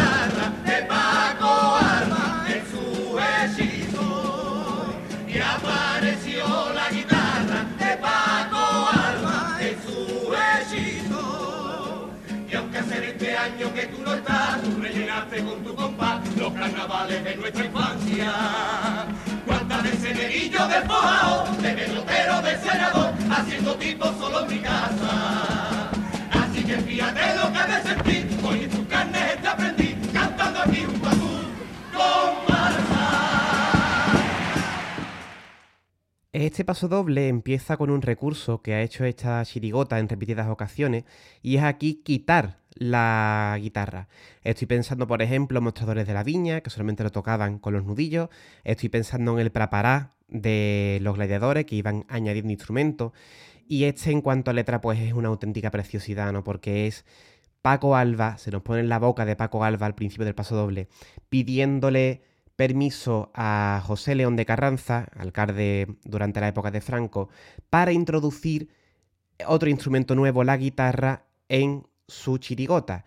Y a partir de ahí, pues hace un precioso homenaje a la chirigota de Paco Alba, a las agrupaciones de Paco Alba, aprovechando, como hemos dicho antes, la efeméride de que la antología cantaba en el Falla aquel año. y cómo se tienen que sentir cantando junto a su comparsa estos aprendices, estos seguidores de, de uno de los autores más grandes que ha dado el carnaval de Cádiz, como es Paco Alba. Es muy bonito como en el carnaval se ha recordado a Paco Alba, a pesar de que aquí ya hace 20 años de que no está este autor, cómo se le sigue recordando y se le sigue teniendo un cariño tremendo. Y ahí hablan de algunas agrupaciones de Paco Alba, que para que no lo conozca, pues hablan de los forjadores, de los belloteros, de los senadores romanos, agrupaciones del año 71, 75 y 68. Todas ellas eh, comparsas, excepto los belloteros, que fue Chirigote, le dieron el primer premio de comparsas, ¿no? Una preciosidad absoluta mm, de, letra para uno de los autores que introdujo la guitarra en el Carnaval de Cádiz, en las agrupaciones. Incluso que llegó a actuar en el Falla con guitarras eléctricas. y el poder, ¿no? De el carnaval de su infancia. Siempre aquí hemos hablado, Pater y yo, del carnaval de los 90, que es lo de nuestra infancia. Todo el mundo tendrá alguna agrupación, si conoce el carnaval desde antiguo, alguna agrupación favorita, ¿no? Pues ese, el carnaval que se vive cuando uno es pequeño siempre tiene mucho tirón. Y aquí, pues ellos se nos refuerza con esta imagen de ellos en casa haciendo tipo con las chirigotas de Paco Alba para reforzar el sentimiento que tienen que tener de compartir escenario con esa antología. Absolutamente precioso y todos los recursos del paso doble nos llevan a este sentimiento final, ¿no? De la emoción por el por compartir escenario. Fabuloso. Y qué finalita aquella de Paso Doble, porque el de Se murió la Andalucía y este fueron los dos que cantaron en la final. Uf, menuda tanda de Paso Doble, ¿eh? Tremendo. Fabuloso, fabuloso como estamos viendo. Todos los pasos dobles de esta, de esta chiricota. La mayoría centrado más bien en el piropito y en el sentimiento, pero hemos visto que también la crítica ha tenido su, su lugar. Hemos terminado la tanda de paso doble, nos quedan dos cuplés. Vámonos con ellos. Vamos al lío.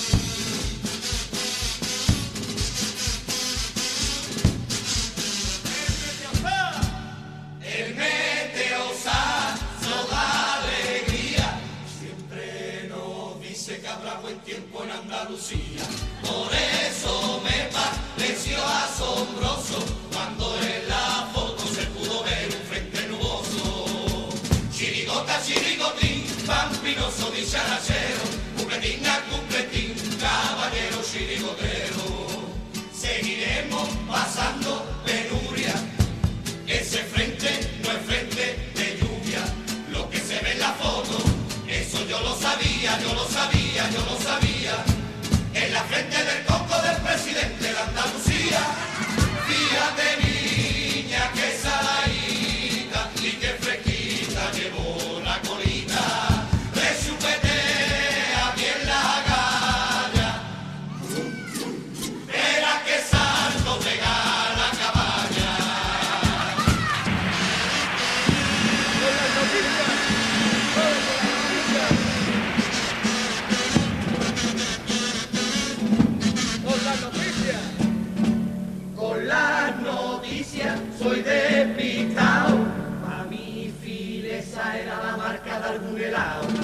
Aquí dice que no se explica, que yo creyera que Liberco era como el priga. Chirigota, chirigotín, pampinoso dicharachero, completina, completín, caballero chirigotero. Yo creía que Amedo era un mono y el garzón un pescado en adobo. Yo me creí que el gar era un mamarracho, un mamarracho, un mamarracho. Creía que orgasmo era el letrista de los borrachos. Fíjate niña que saladita y que fresquita llevó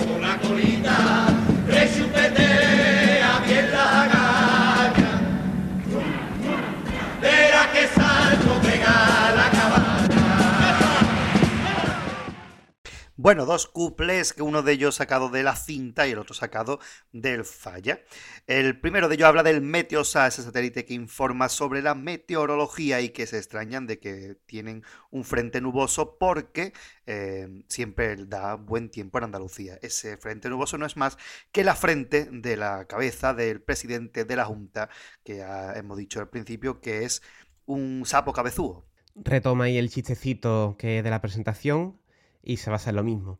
El siguiente se basa en el lío que este hombre se hace con las noticias porque es que no se entera de nada de lo que está ocurriendo y aquí verso tras verso pues se nos hace también otro repasito bastante completo de la actualidad de la época. Hablan de varios casos de corrupción. Filesa era un caso de corrupción consistente en la creación de una trama de empresas, Filesa, Malesa y Time Sports, cuyo fin era la financiación ilegal del Partido Socialista Obrero Español para hacer frente a los gastos de las campañas electorales del año 89. También el Ibercop, que ellos confunden con el Hipercor, es un caso de es un caso de fraude de Hacienda que acabó con la carrera política de Mariano Rubio, al que nombrarán después en el Popurrí. Y el Prica, sabéis, el que ahora mismo es Carrefour, no Pantera, el Prica, eh, en una conocida cadena de supermercados. José Amedo era un policía que participó en los GAL, que era el grupo terrorista creado por el Estado para combatir a, E- ETA. Eh, hacen el chiste de confundir a Amedo con Amedio, que era el mono de la serie Marco. Y por último, el chiste final es el nombre de Erasmo Ubera, que yo confunde con el orgasmo. Esto parece una pamplina, pero tiene una relación con algo. un cuplé de la chirigota del año anterior, de la viuda, y que hace pues que esta pamplina, aparte de que tenga su gracieta dentro del cuplé, pues la gente que conocía la, trayectoria de la chirigota, pues le sacara una sonrisa aún mayor. Vamos a escucharlo.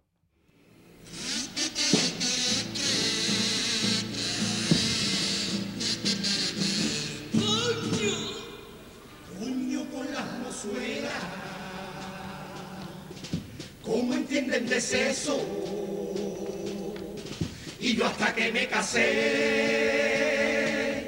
ay que no supe nada de eso. Mi nieta Candelaria me vino comentando que con su novio Luis había tenido un orgasmo. Y el cuplé me pone cachonda y el cachón que me gusta a mí al diccionario para ver lo que era orgasmo y cuando lo leí me llevé un cachaco yo creí que orgasmo era el letrista de los borrachos si el viejo levantara la cabeza y me viera aquí cantando. Si el viejo levantara la cabeza, ay Virgen del Carmen, ya es otro milagro. Que yo pienso no la levantaba viejo desde el año 34. Absolutamente genial también el cuplé de la viuda. Maravilloso, de verdad. que qué, qué música de cuplé tiene también las viudas, ¿eh? Qué pedazo de música del cuplé, que bueno, cuando hagamos el programa dedicado a las viudas, que lo haremos un año de esto, pues eh, contaré una anécdota sobre la música del cuplé. Venga, pues nada, ahí queda la promesa para cuando sea. Recordármelo cuando hagamos las viudas, porque se me puede olvidar. Que no es- Totalmente. Claro. Pero bueno, hay que decir que este programa lo estamos haciendo también porque fue la petición de, de un oyente, si mal no recuerdo. Así que si queréis prontito, de quien dice prontito, dice de aquí a lo mejor de 6-7 meses, ¿eh? Básicamente, porque tenemos programado bastante por delante. Pero bueno, es lo que tiene de un programa al mes, que en 12 programas se va un año. Claro, si queréis relativamente prontito, pues ya sabéis, lo pedéis en los comentarios que buenamente nos dejáis. Vamos a terminar el repasito por el repertorio escuchando el popurrí, que como vamos a ver ahora tampoco tiene desperdicio. Vamos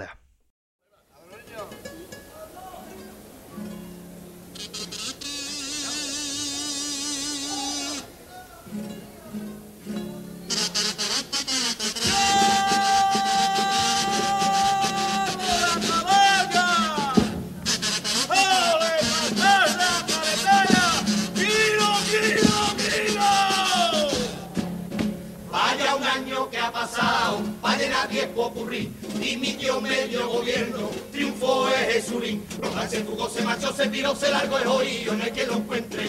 Después el Mariano Rubio, que no salió delincuente, tampoco fue poco, poquísimo lío que se lió, mira tú por dónde, cuando quisieron llevarse el toro ese de Oporne, otra vez salió de nuevo con los tanques Hussein, ya se fue por fin Corcuera, invadieron Haití, el colmo del colmo de todos los colmos, tal como te cuento en otra cuarteta, es que saben instalarse en mi casa mi santa suegra, voy a repetir de nuevo lo que acabo de decir, que como te dije antes, llena 20 popurrí, Haití se fugó, se marchó, se piró, se largó, es oído, no hay que lo encuentre, después toro de Oporne, que no salió delincuente, tampoco fue poco, poquísimo lío que se lió, mira tú por dónde, cuando quisieron llevarse Jesulín dentro de un tanque, otra vez salió de nuevo, el corcuera con Roldán, ya se fue por fin mi suegra, invadieron Hussein, y el colmo del colmo de todos los colmos, tal como te cuento en otra cuarteta, es que saben instalarse a mi casa Mariano Rubio, y esta vez por vez tercera lo vamos a repetir, porque creo que el corcuera se afuga con Hussein, Jesulín se fugó, se marchó, se miró, se largó, oído, no es que lo encuentre,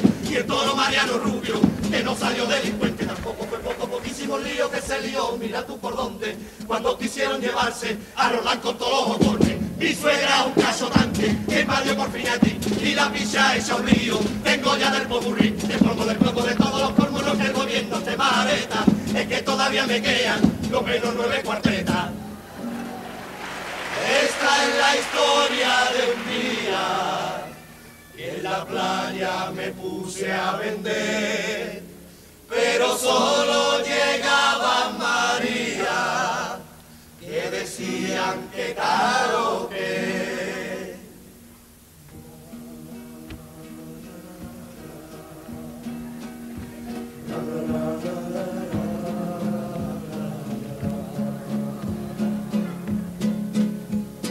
Cómprame algo, hazme ese favor,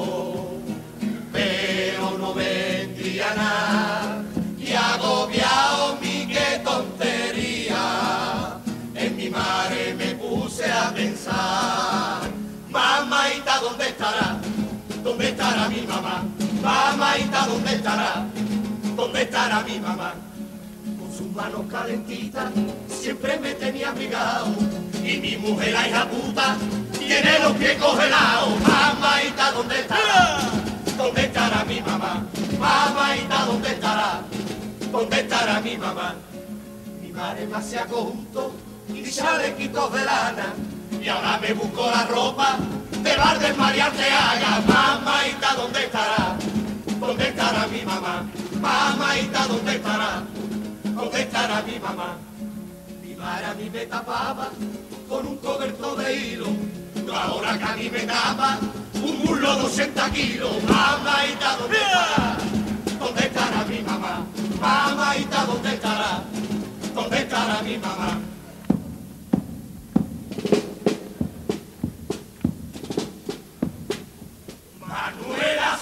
Sánchez. Manuela Sánchez Bernal. ¿Qué quiere? Mi suegra. Responsable vil y cruel que mi vida sea tan negra. Es para verla. Es para verla. Es para verla viendo la tele a eso que de las 10 que parece por mi madre un twingo con una bata de guaguiré. Oye tú, oye tú, oye Víctor, ayer llegaste a las cuatro, me dice con unos ojos más criminal que el terminato.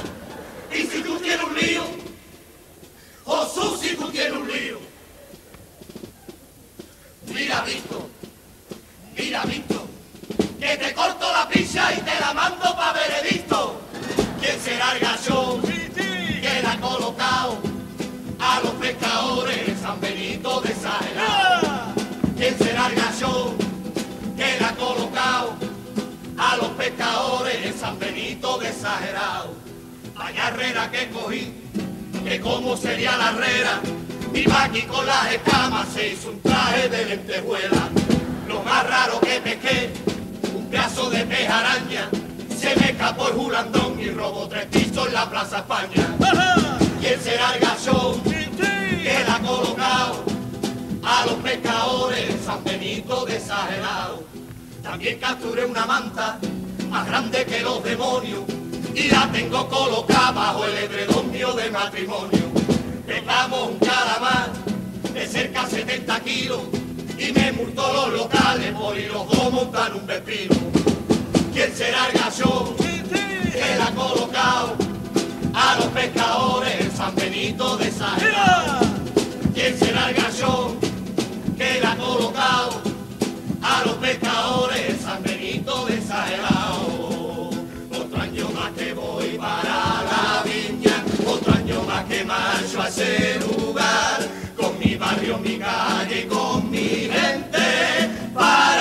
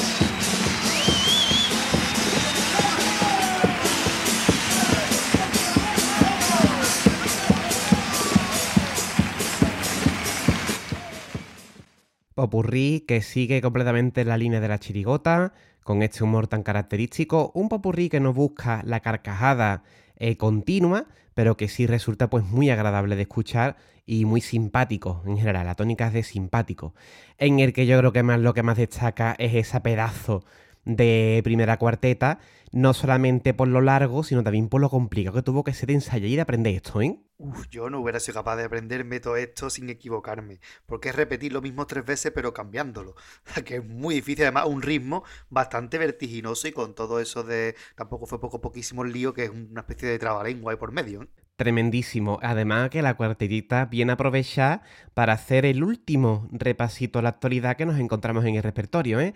¿Y qué repasito? Que repasito que nos hemos llevado un buen ratazo para buscar todas las referencias que tiene, así que vamos al lío. Vámonos con ello. Vamos a leer la cuarteta, la primera vez, ¿vale? Porque ya lo que hace después, como estamos diciendo, es mezclar los elementos. Así que nos decía, vaya un año que ha pasado para llenar de popurrí. Dimitió medio gobierno Alfonso Guerra, vicepresidente del gobierno, Julián García Valverde, ministro de Sanidad, José Luis Corcuera, ministro del Interior, Antonia Asunción, ministro del Interior, Vicente Avero, ministro de Agricultura, Pesca y Alimentación, y todavía ese año faltaban por dimitir Narcís Serra, vicepresidente del gobierno, Julián García Vargas, ministro de Defensa. Es decir, esos fueron los últimos años del gobierno del PSOE. Dimisiones, qué palabra más rara en la política española. Sí, hoy en día ya eso es imposible. Sigue diciendo, triunfó el Jesulín, Jesulín de Ubrique, conocidísimo torero del momento, ya sabemos, ¿vale? Que el brujo le dio bastante cañita, así que os emplazamos de nuevo a ese programa. Roldán se fugó. Ya lo comentamos en la presentación porque se fugó este hombre, pues aquí se, se fugó, se marchó, se piró, se largó el joyo, no hay quien lo encuentre. Después el Mariano Rubio que nos salió delincuente.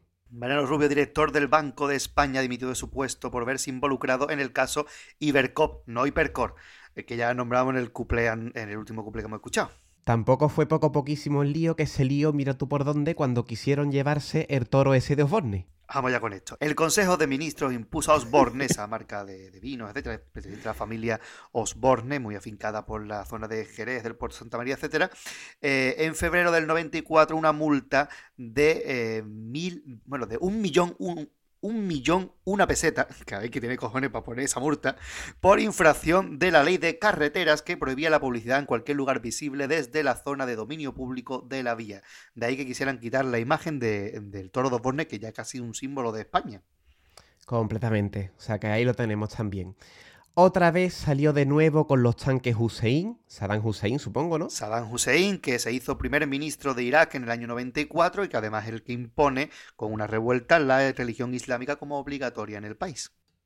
Ya se fue por fin Corcuera, José Luis Corcuera, ministro del Interior, dimitió al día siguiente de que el Tribunal Constitucional declarara inconstitucionales dos apartados de la Ley de Seguridad Ciudadana. Uno de los apartados fue la polémica patada en la puerta que permitía a la policía practicar entradas y registros de domicilio sin necesidad de mandamiento judicial si había sospecha fundada de la existencia de delitos de droga. Esta ley fue tan popular que la chigota de los borrachos, el que la la entiende, llevan un pasoble y un cuplé al respecto ese famoso paso doble de muy pronto la policía podrá cualquier día colarse en mi casa. Fantástico. Y terminaba este repasito diciendo invadieron Haití. Porque el 19 de septiembre de 1994 el ejército de los Estados Unidos invadió el territorio de Haití. La operación denominada UFOL Democracia, defender la democracia, tenía como propósito restablecer el orden democrático en el país. Efectivamente, aquí termina el repasito y ya la cuarteta pues seguía diciéndonos que el colmo, de, el colmo del colmo de todos los colmos, tal como te cuento en otra cuarteta, es que ha venido a instalarse en mi casa mi santa suegra y ya pues a partir de ahí repite confundiendo los elementos y complicando aún más la ejecución de la cuarteta. Así que ojito con la tontería que como he dicho antes, tuvo que tener bastante en el ensayo, ¿eh? Y que eh, Parece una tontería lo de mezclar todo, pero realmente eh, tiene su toquecito, ¿eh? porque eso de decir, otra vez sale de nuevo el Corcuera con Roldán, ¿están realmente diciendo que Roldán es un corrupto que lo era y Corcuera también? Ah, nunca se sabe. Me encanta lo de invadieron Hussein, saben instalarse en mi casa Mariano Rubio y después el Corcuera se ha fugado con Hussein, otra vez la crítica a Corcuera, Jesulín es el que se ha pirado, que debería haberlo hecho para no hacer pregón, Mariano Rubio es un toro que nos ha salido delincuente, es decir, que realmente, eh, bueno, y la tontería grande de mi suegra es un cacho tanque que invadió por fin Haití, esa gran pamplina, es decir, que dentro de la tontería todo tiene un sentido, ¿eh? Sí, tampoco están aleatoriamente puestos ahí los elementos desde luego fantástica esta, esta cuarteta que nos ha llevado un rato tanto en escribirlo como en buscar la referencia. Insisto, ¿cuánto les llevaría a estos señores ensayar esto para que saliera perfecto? Tremendo, ¿eh? Y bueno, es un recurso que volvieron a emplear estos autores en el año 2002, en la chigota Los Inventores, eh, que como curiosidad, es la última vez que esta agrupación pasa a la final. En el año 2002, pues el popurrí no el final, sino la penúltima cuarteta, era también un lío con los inventos, lo de inventamos un crecepelo que se lo puso solo Guerrero en la ceja y todo el rojo es, y todo el rollo ese. Y bueno, estaba curioso, ¿no? Eh, hicieron lo mismo, pero bueno, en el final de popurrí casi, no en el principio como ocurre aquí. Como siempre, dejaremos todas estas referencias que vamos lanzando, las dejaremos bien enlazaditas en las notas del episodio del blog compagitanos.com. Seguimos para adelante, porque ya después de esta pedazo de cuarteta, tiene que relajar un poquito el tono. Tiene que relajar un poquito para hacer una pequeña transición antes de seguir para adelante. ¿Y esa transición en qué consiste? Pues en decir que estaban un día vendiendo en la playa. La gente no le, no le compra nada, que es lo que suele pasar con los vendedores de la playa y se puso a pensar en su madre, dando así lugar a la siguiente cuarteta que es recordando a su mamá dónde estará su mamá.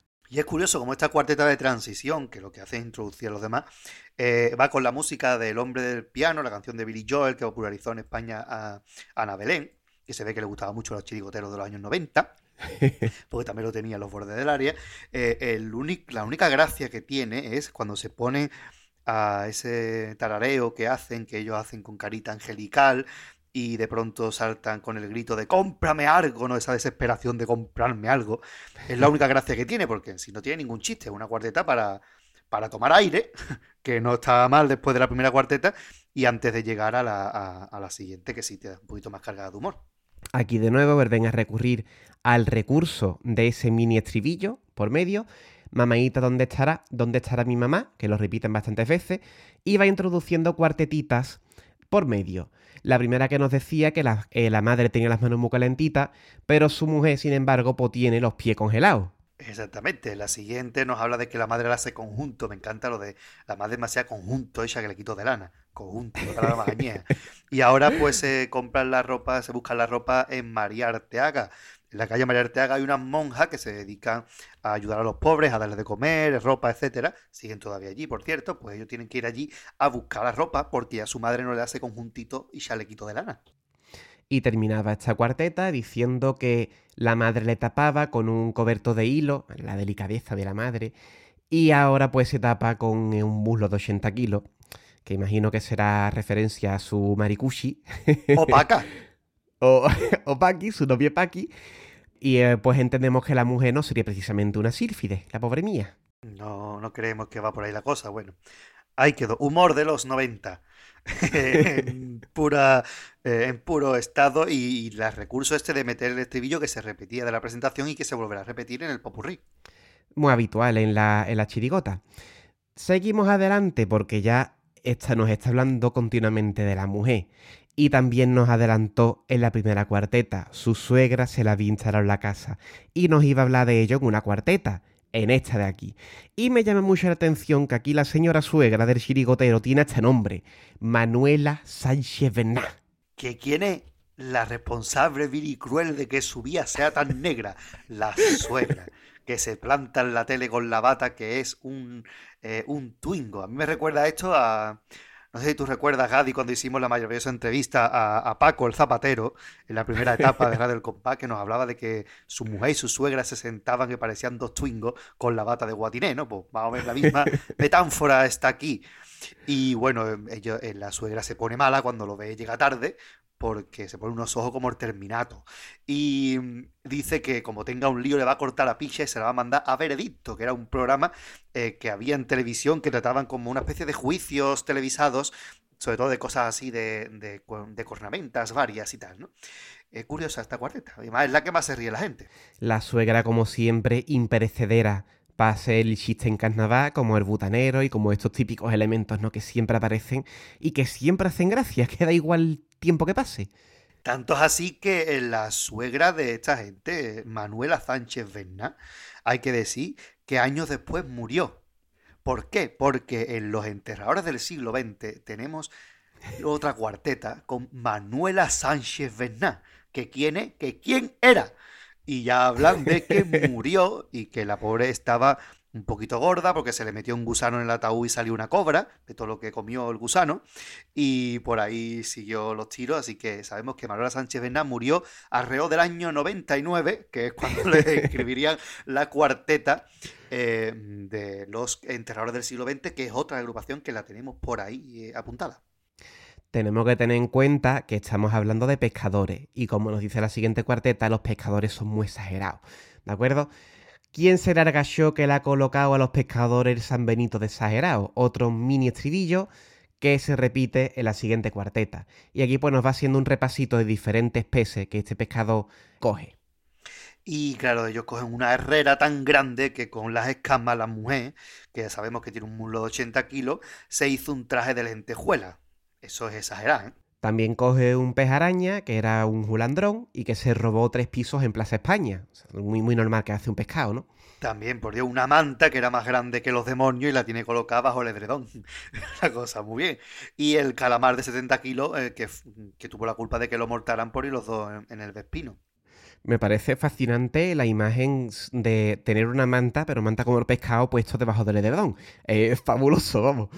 Eh, como siempre, la exageración grande de los pescadores, que es totalmente cierta. Eh, la exageración de coger un pescado, sí, después coge una como barrita muy chiquitita. Y que me recuerda a la última chirigota en la que participó el Petra, José Manuel Romero Pareja, que en el año 2009 que se llamó Una chirigota exagera, que iban de una peña de cazadores y pescadores. Una chirigota que se quedó en preliminares, aunque estaba muy bien, la verdad, con autoría de Mario Rodríguez Parra y que recuperaba a componentes como Bernardo García, Pedro García, eh, estaba eh, Marito el Yankee, que también estuvo con nosotros en Radio El Compás. Es decir, una buena chirigota, pues más recordaba, esa chirigota exagera que era, eh, iban de, de eso, de pescadores y de cazadores. Y ya pues estamos viendo un popurrí que tampoco tiene muchas cuartetas en realidad, pero que siempre nos consigue tenernos entretenidos, porque ya por fin el popurrí termina y estos chirigoteros pues se van, ¿dónde se van ahí? Pues a su viña, ¿no? Porque eso son las chirigotas típicamente viñeras. Otro año más que me voy para la viña, otro año más que marcho a ese lugar, con mi barrio, mi calle y mi gente, para perderme. Precioso también utilizando la música de los pecos porque se ve que tienen una cierta filia este grupo con los pecos. Y es que esta canción, que estuve un ratito ayer buscándola a ver cuál era, es la canción Y te vas de los pecos. El año anterior con las viudas también era de los pecos era la canción Y decir que te quiero. Pero es que posteriormente los inventores, por ejemplo, utilizaron Háblame de ti. Es decir, se ve que esta gente, que los pecos son viñeros, poco menos. Y aquí pues eh, eh, se van para su barrio con su gente, piropeando a febrero y su carnaval y bastante bonita también este final, ¿no? Introducen por medio incluso, les da tiempo, hace un otro homenaje a Paco Alba, introduciendo unos versitos de un paso de los Julianes, con Chirigota del año 1958. Exactamente, aquí nombran al carnaval a febrero, de la línea de lo que hicieron el año anterior. Es verdad que posteriormente ya sí que se verán más tematizados los finales de Popurrí en la viña, algo que todavía eh, Manolín Galvez sigue manteniendo ahí hasta su chirigota última de esta de 2020, que fue lo de la resistencia, que seguían en la viña, pues ya se llevaría más el piropito paz del barrio. Pero aquí es un poco viña y carnaval lo que marca eh, la tónica de esta última preciosa cuarteta. Qué bonito eso, ¿eh? Febrero dime tú qué es lo que tiene, febrero dime tú qué encerrará, que siendo el mes más chico de los 12 es el que más me da. De nuevo, la sencillez a la hora de ejecutar y de escribir la chirigota, pero que nos deja un mensaje muy bonito y muy típico ¿no? del carnaval de, de, Cádiz. Y que mi encadenator particular me ha llevado a, un, a otra copla, porque eso de que siendo el más chico de los 12 me ha llevado hasta el paso doble precioso de, de, presentación de la chirigota de la India Misteriosa Los Eduardo, donde había parte de este grupo Marolín Galve entre ellos, eh, que hablaba de que de 12 hermanos, el más chico era Febrero. Y hablaba un poquito de las características de este hermano pequeño, un pasore precioso, que dejaremos enlazado en la entrada. Y no por nada haces tú siempre las coplas encadenadas, así que tienes una enciclopedia en la cabeza, Pater. Cosa que me viene porque esto no estaba en el guion, ¿eh? Esto se me acaba de ocurrir, igual que lo de la chirigota exagerada. Para nada, para nada. Nosotros tenemos aquí el comentario solamente de la chirigota. Y hasta aquí hemos llegado con el popurrí de esta chirigota que insistimos, toquecito picantón, piropito a muy bien llevado con una a partir de las metáforas y de una ejecución muy sencilla. Nos regalan una chirigota con unas músicas espectaculares, con una ejecución muy sencillita, muy fina, muy efectiva y que por supuesto no deja de lado la crítica, como hemos visto en diferentes partes de la presentación, pasos dobles, incluso esa maravillosa primera cuarta del popurrí. Así que una chirigota muy completita, en mi opinión. Muy, muy, muy, muy buena. Esa, ese es un claro exponente de la difícil sencillez. Todo parece muy sencillo a la hora de verlo, pero esto hay que cantarlo. Y cantar un paso doble de esta envergadura y un repertorio de esta envergadura es muy difícil. Aunque ya digo, cualquiera lo puede cantar, pero cantarlo así es solamente para unos cuantos elegidos en esta tierra y si está encomendado solamente por la batuta del Noli. Completamente. El Noli, de verdad, música de paso doble, lo remarcamos por última vez. Qué preciosidad los caballeros de la Edad Media, ese paso doble, ¿eh? Sí que es verdad que Noli nos tiene acostumbrados a grandísimas músicas, pero como bien decía, es que es maravillosa la de esta chirigota. Esta chirigota era uno de los grandes baluartes de las chirigotas de los 90, igual que la chirigota del Lobe, la chirigota del Cherry, la chirigota del Celu, la chirigota del Yuyu, pues la chirigota del Noli también. Recordamos esa, esa trayectoria magnífica que cuando arranca ya con Manolín, etcétera, con, la, con, los bisabuelos de los viejos del, 55, Uque Pisotón, eh, y sigue para adelante una trayectoria de Paco Cárdenas, Ron Peñarver, que se suma a las viudas, hasta el año 2006 con las que salieron del bote. Pero es que ahí tenemos paso doblón por año y hay años que gracias a Dios Noli no hizo dos pasos dobles, porque es que después vino en el 96 los agarrados, 97 las castas de CAI, 98 los estamos enamorados, 99 las belloteras, 2000 los enterradores del siglo XX, 2001 los bufones de Doña Teófila primera y esperemos que última, 2002 los inventores, 2003 los hojillas, 2004 la manda del Mopu, 2005 la tengo en el bote, 2006 las que salieron del bote. Todas ellas preciosas chirigotas, muy buenas todas. Y por desgracia ya, pues Paco Cárdenas Ron Peñalver no están en sus mejores momentos. Eh, hacen ya muchos años que no pasan el corte de cuartos de final. Incluso había años que se ha quedado en preliminares. Noli está más volcado casi en la comparsa y las chirigotas que saca tampoco son de primera línea. Pero bueno, son autores que siempre dejarán en el recuerdo esta gran racha y retaíla que he sortado de buenas chirigotas.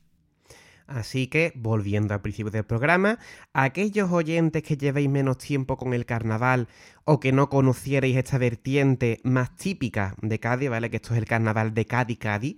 Cuando se refiere al carnaval de, de Cádiz, el 3x4, nos estamos refiriendo a esto se pueden poner de tarea, le marcamos de tarea, que se busquen esta retaíla de paso doble, de música de paso doble que nos acaba de enumerar aquí el Pater, porque todos y cada uno de ellos son una preciosidad. Bueno, ya me hago yo una autopublicidad, eh, yo, porque hice yo la recopilación.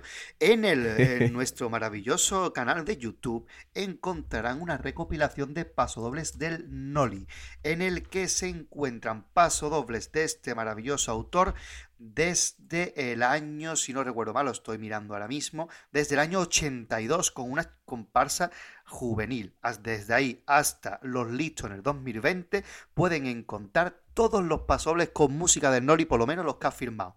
Así que ahí tenéis una retaíla, eh, no obstante es un vídeo que dura una hora 25 minutos y los pasobles de Noli no pasan del minuto y medio. Así que pueden escuchar ahí todos los pasobles de Noli que de verdad por algo es uno de los vídeos que más visitas tienen en nuestro blog, en nuestro, en nuestro mm, canal de YouTube, porque es una auténtica maravilla detrás de otra. Es un no para. Pues nada, cambiamos el enuncio de la tarea, eh, escucharse ese vídeo. Y para facilitarlo, pues lo dejaremos enlazadito también en la nota del episodio. Exactamente. Vamos a pasar ya a despedir este programa, deseando, no obstante, que esta chirigota y que este repasito que le hemos hecho os hayan parecido interesantes.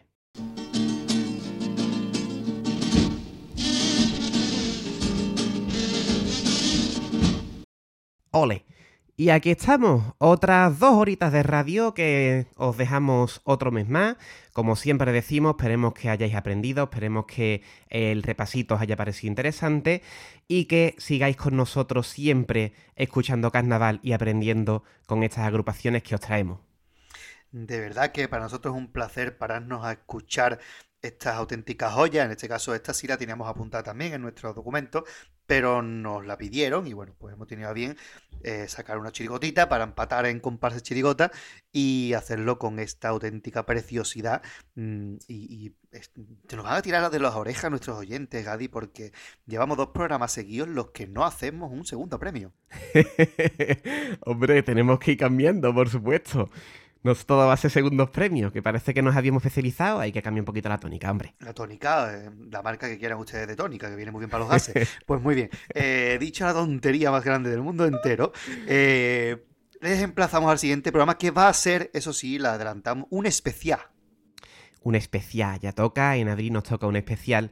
Y también os recordamos que tenemos publicando que tenemos publicando, eh, cuidado ahí mi sintaxis perfecta después de dos horas de programa. Nueva, ¿no?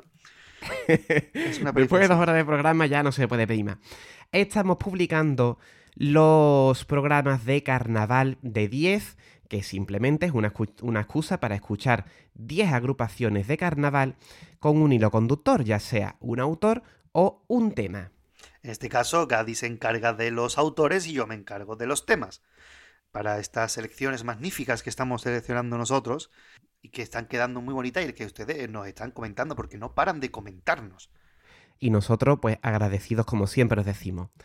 Poquito más os podemos decir, eh, como siempre os recordamos los medios de contacto, nuestro correo electrónico compasgaditano.com, los comentarios del blog compasgaditano.com, donde se publican este Radio al Compás, así como nuestros mini podcasts, como Carnaval de 10 o las coplas encadenadas, que ya digo, como siempre decimos, volverán en algún momento cuando se pueda.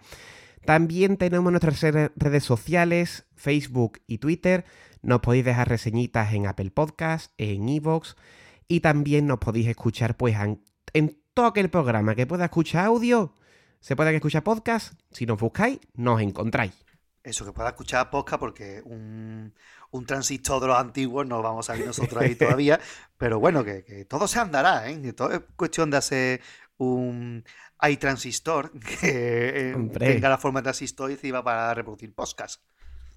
Tú, yo de ustedes, si tú le dices al transistor, oye, transistor, ponme radio compa y te responde, yo me asustaría un poquillo, ¿eh? Yo saldría corriendo, de hecho. Transistores, por cierto, ese, ese, ese em, no sé si considerarlo electrodoméstico, ¿no? esa maquinita inmortal. Yo tiré el de mi abuelo a un cubo de la fregona lleno de agua, por cierto, si no soy una gilipollez, y todavía funciona a día de hoy. ¿eh? Totalmente. Aquí los oyentes jóvenes estarán diciendo, ¿qué será un transistor? Pues nada, lo buscan en Google. Sí, es como, ¿saben ese, ese elemento raro que se llama radio? Pues eso, pero solamente tiene radio, que la coges con una antena, y la gente se lo ponía nuevamente abajo de la almohada para escuchar parte, que era la noticia de entonces, y que es una imagen muy bonita también, la gente con su radio abajo de la almohada escuchando el carnaval. Anda que no somos antiguos, ¿eh? Si es que nos tiene que gustar Noli. A Noli le dicen que es muy antiguo, pues que a nosotros nos gusta lo antiguo, nos gusta lo típico, hombre. El Noli es atemporal, no es un genio atemporal, porque el Noli en el año 95 ya era un dios de la música, pero es que el paso más cantado de 2020 fue el del Noli de los listos. O sea que el hombre sigue todavía en pleno, en pleno estado de, de gracia musical. Por desgracia, eh, en tanto a salud no, no anda igual el hombre, pero que pero sigue siendo esas músicas tan espectaculares que hacía antaño. Sigue siendo un grandísimo genio y desde aquí pues no entendemos bien cómo se dice, por qué se, se se dijo y además se dijo bastante en cierta época que esto porque estaba antiguo, que estaba eh, anticuado y ya no gustaba. Yo creo que aquel que le guste el carnaval de verdad siempre va a saber valorar este tipo de música y como hemos dicho antes, y ya así nos sirve como cierre esta música, este tipo de chirigota y de música de carnaval de Cádiz Cádiz, pues siempre volverá a estar presente en el buen aficionado de carnaval. Pues nada, aquí lo dejamos, ahora sí, dándote las gracias, padre, como siempre, por tu sabiduría carnavalesca. Esta vez no pasa nada, esta vez nada más que era sabiduría po- mm, política eh, y ha sido todo buscado por internet porque hasta ahí no llega uno. Eh, ha sido un placer, como siempre, estar un programa más aquí. Y a los oyentes, como hemos dicho, nos emplazamos a los carnaval de 10 y al siguiente programa de Radio al Compás. Hasta luego, Pater. Hasta luego, Gadi.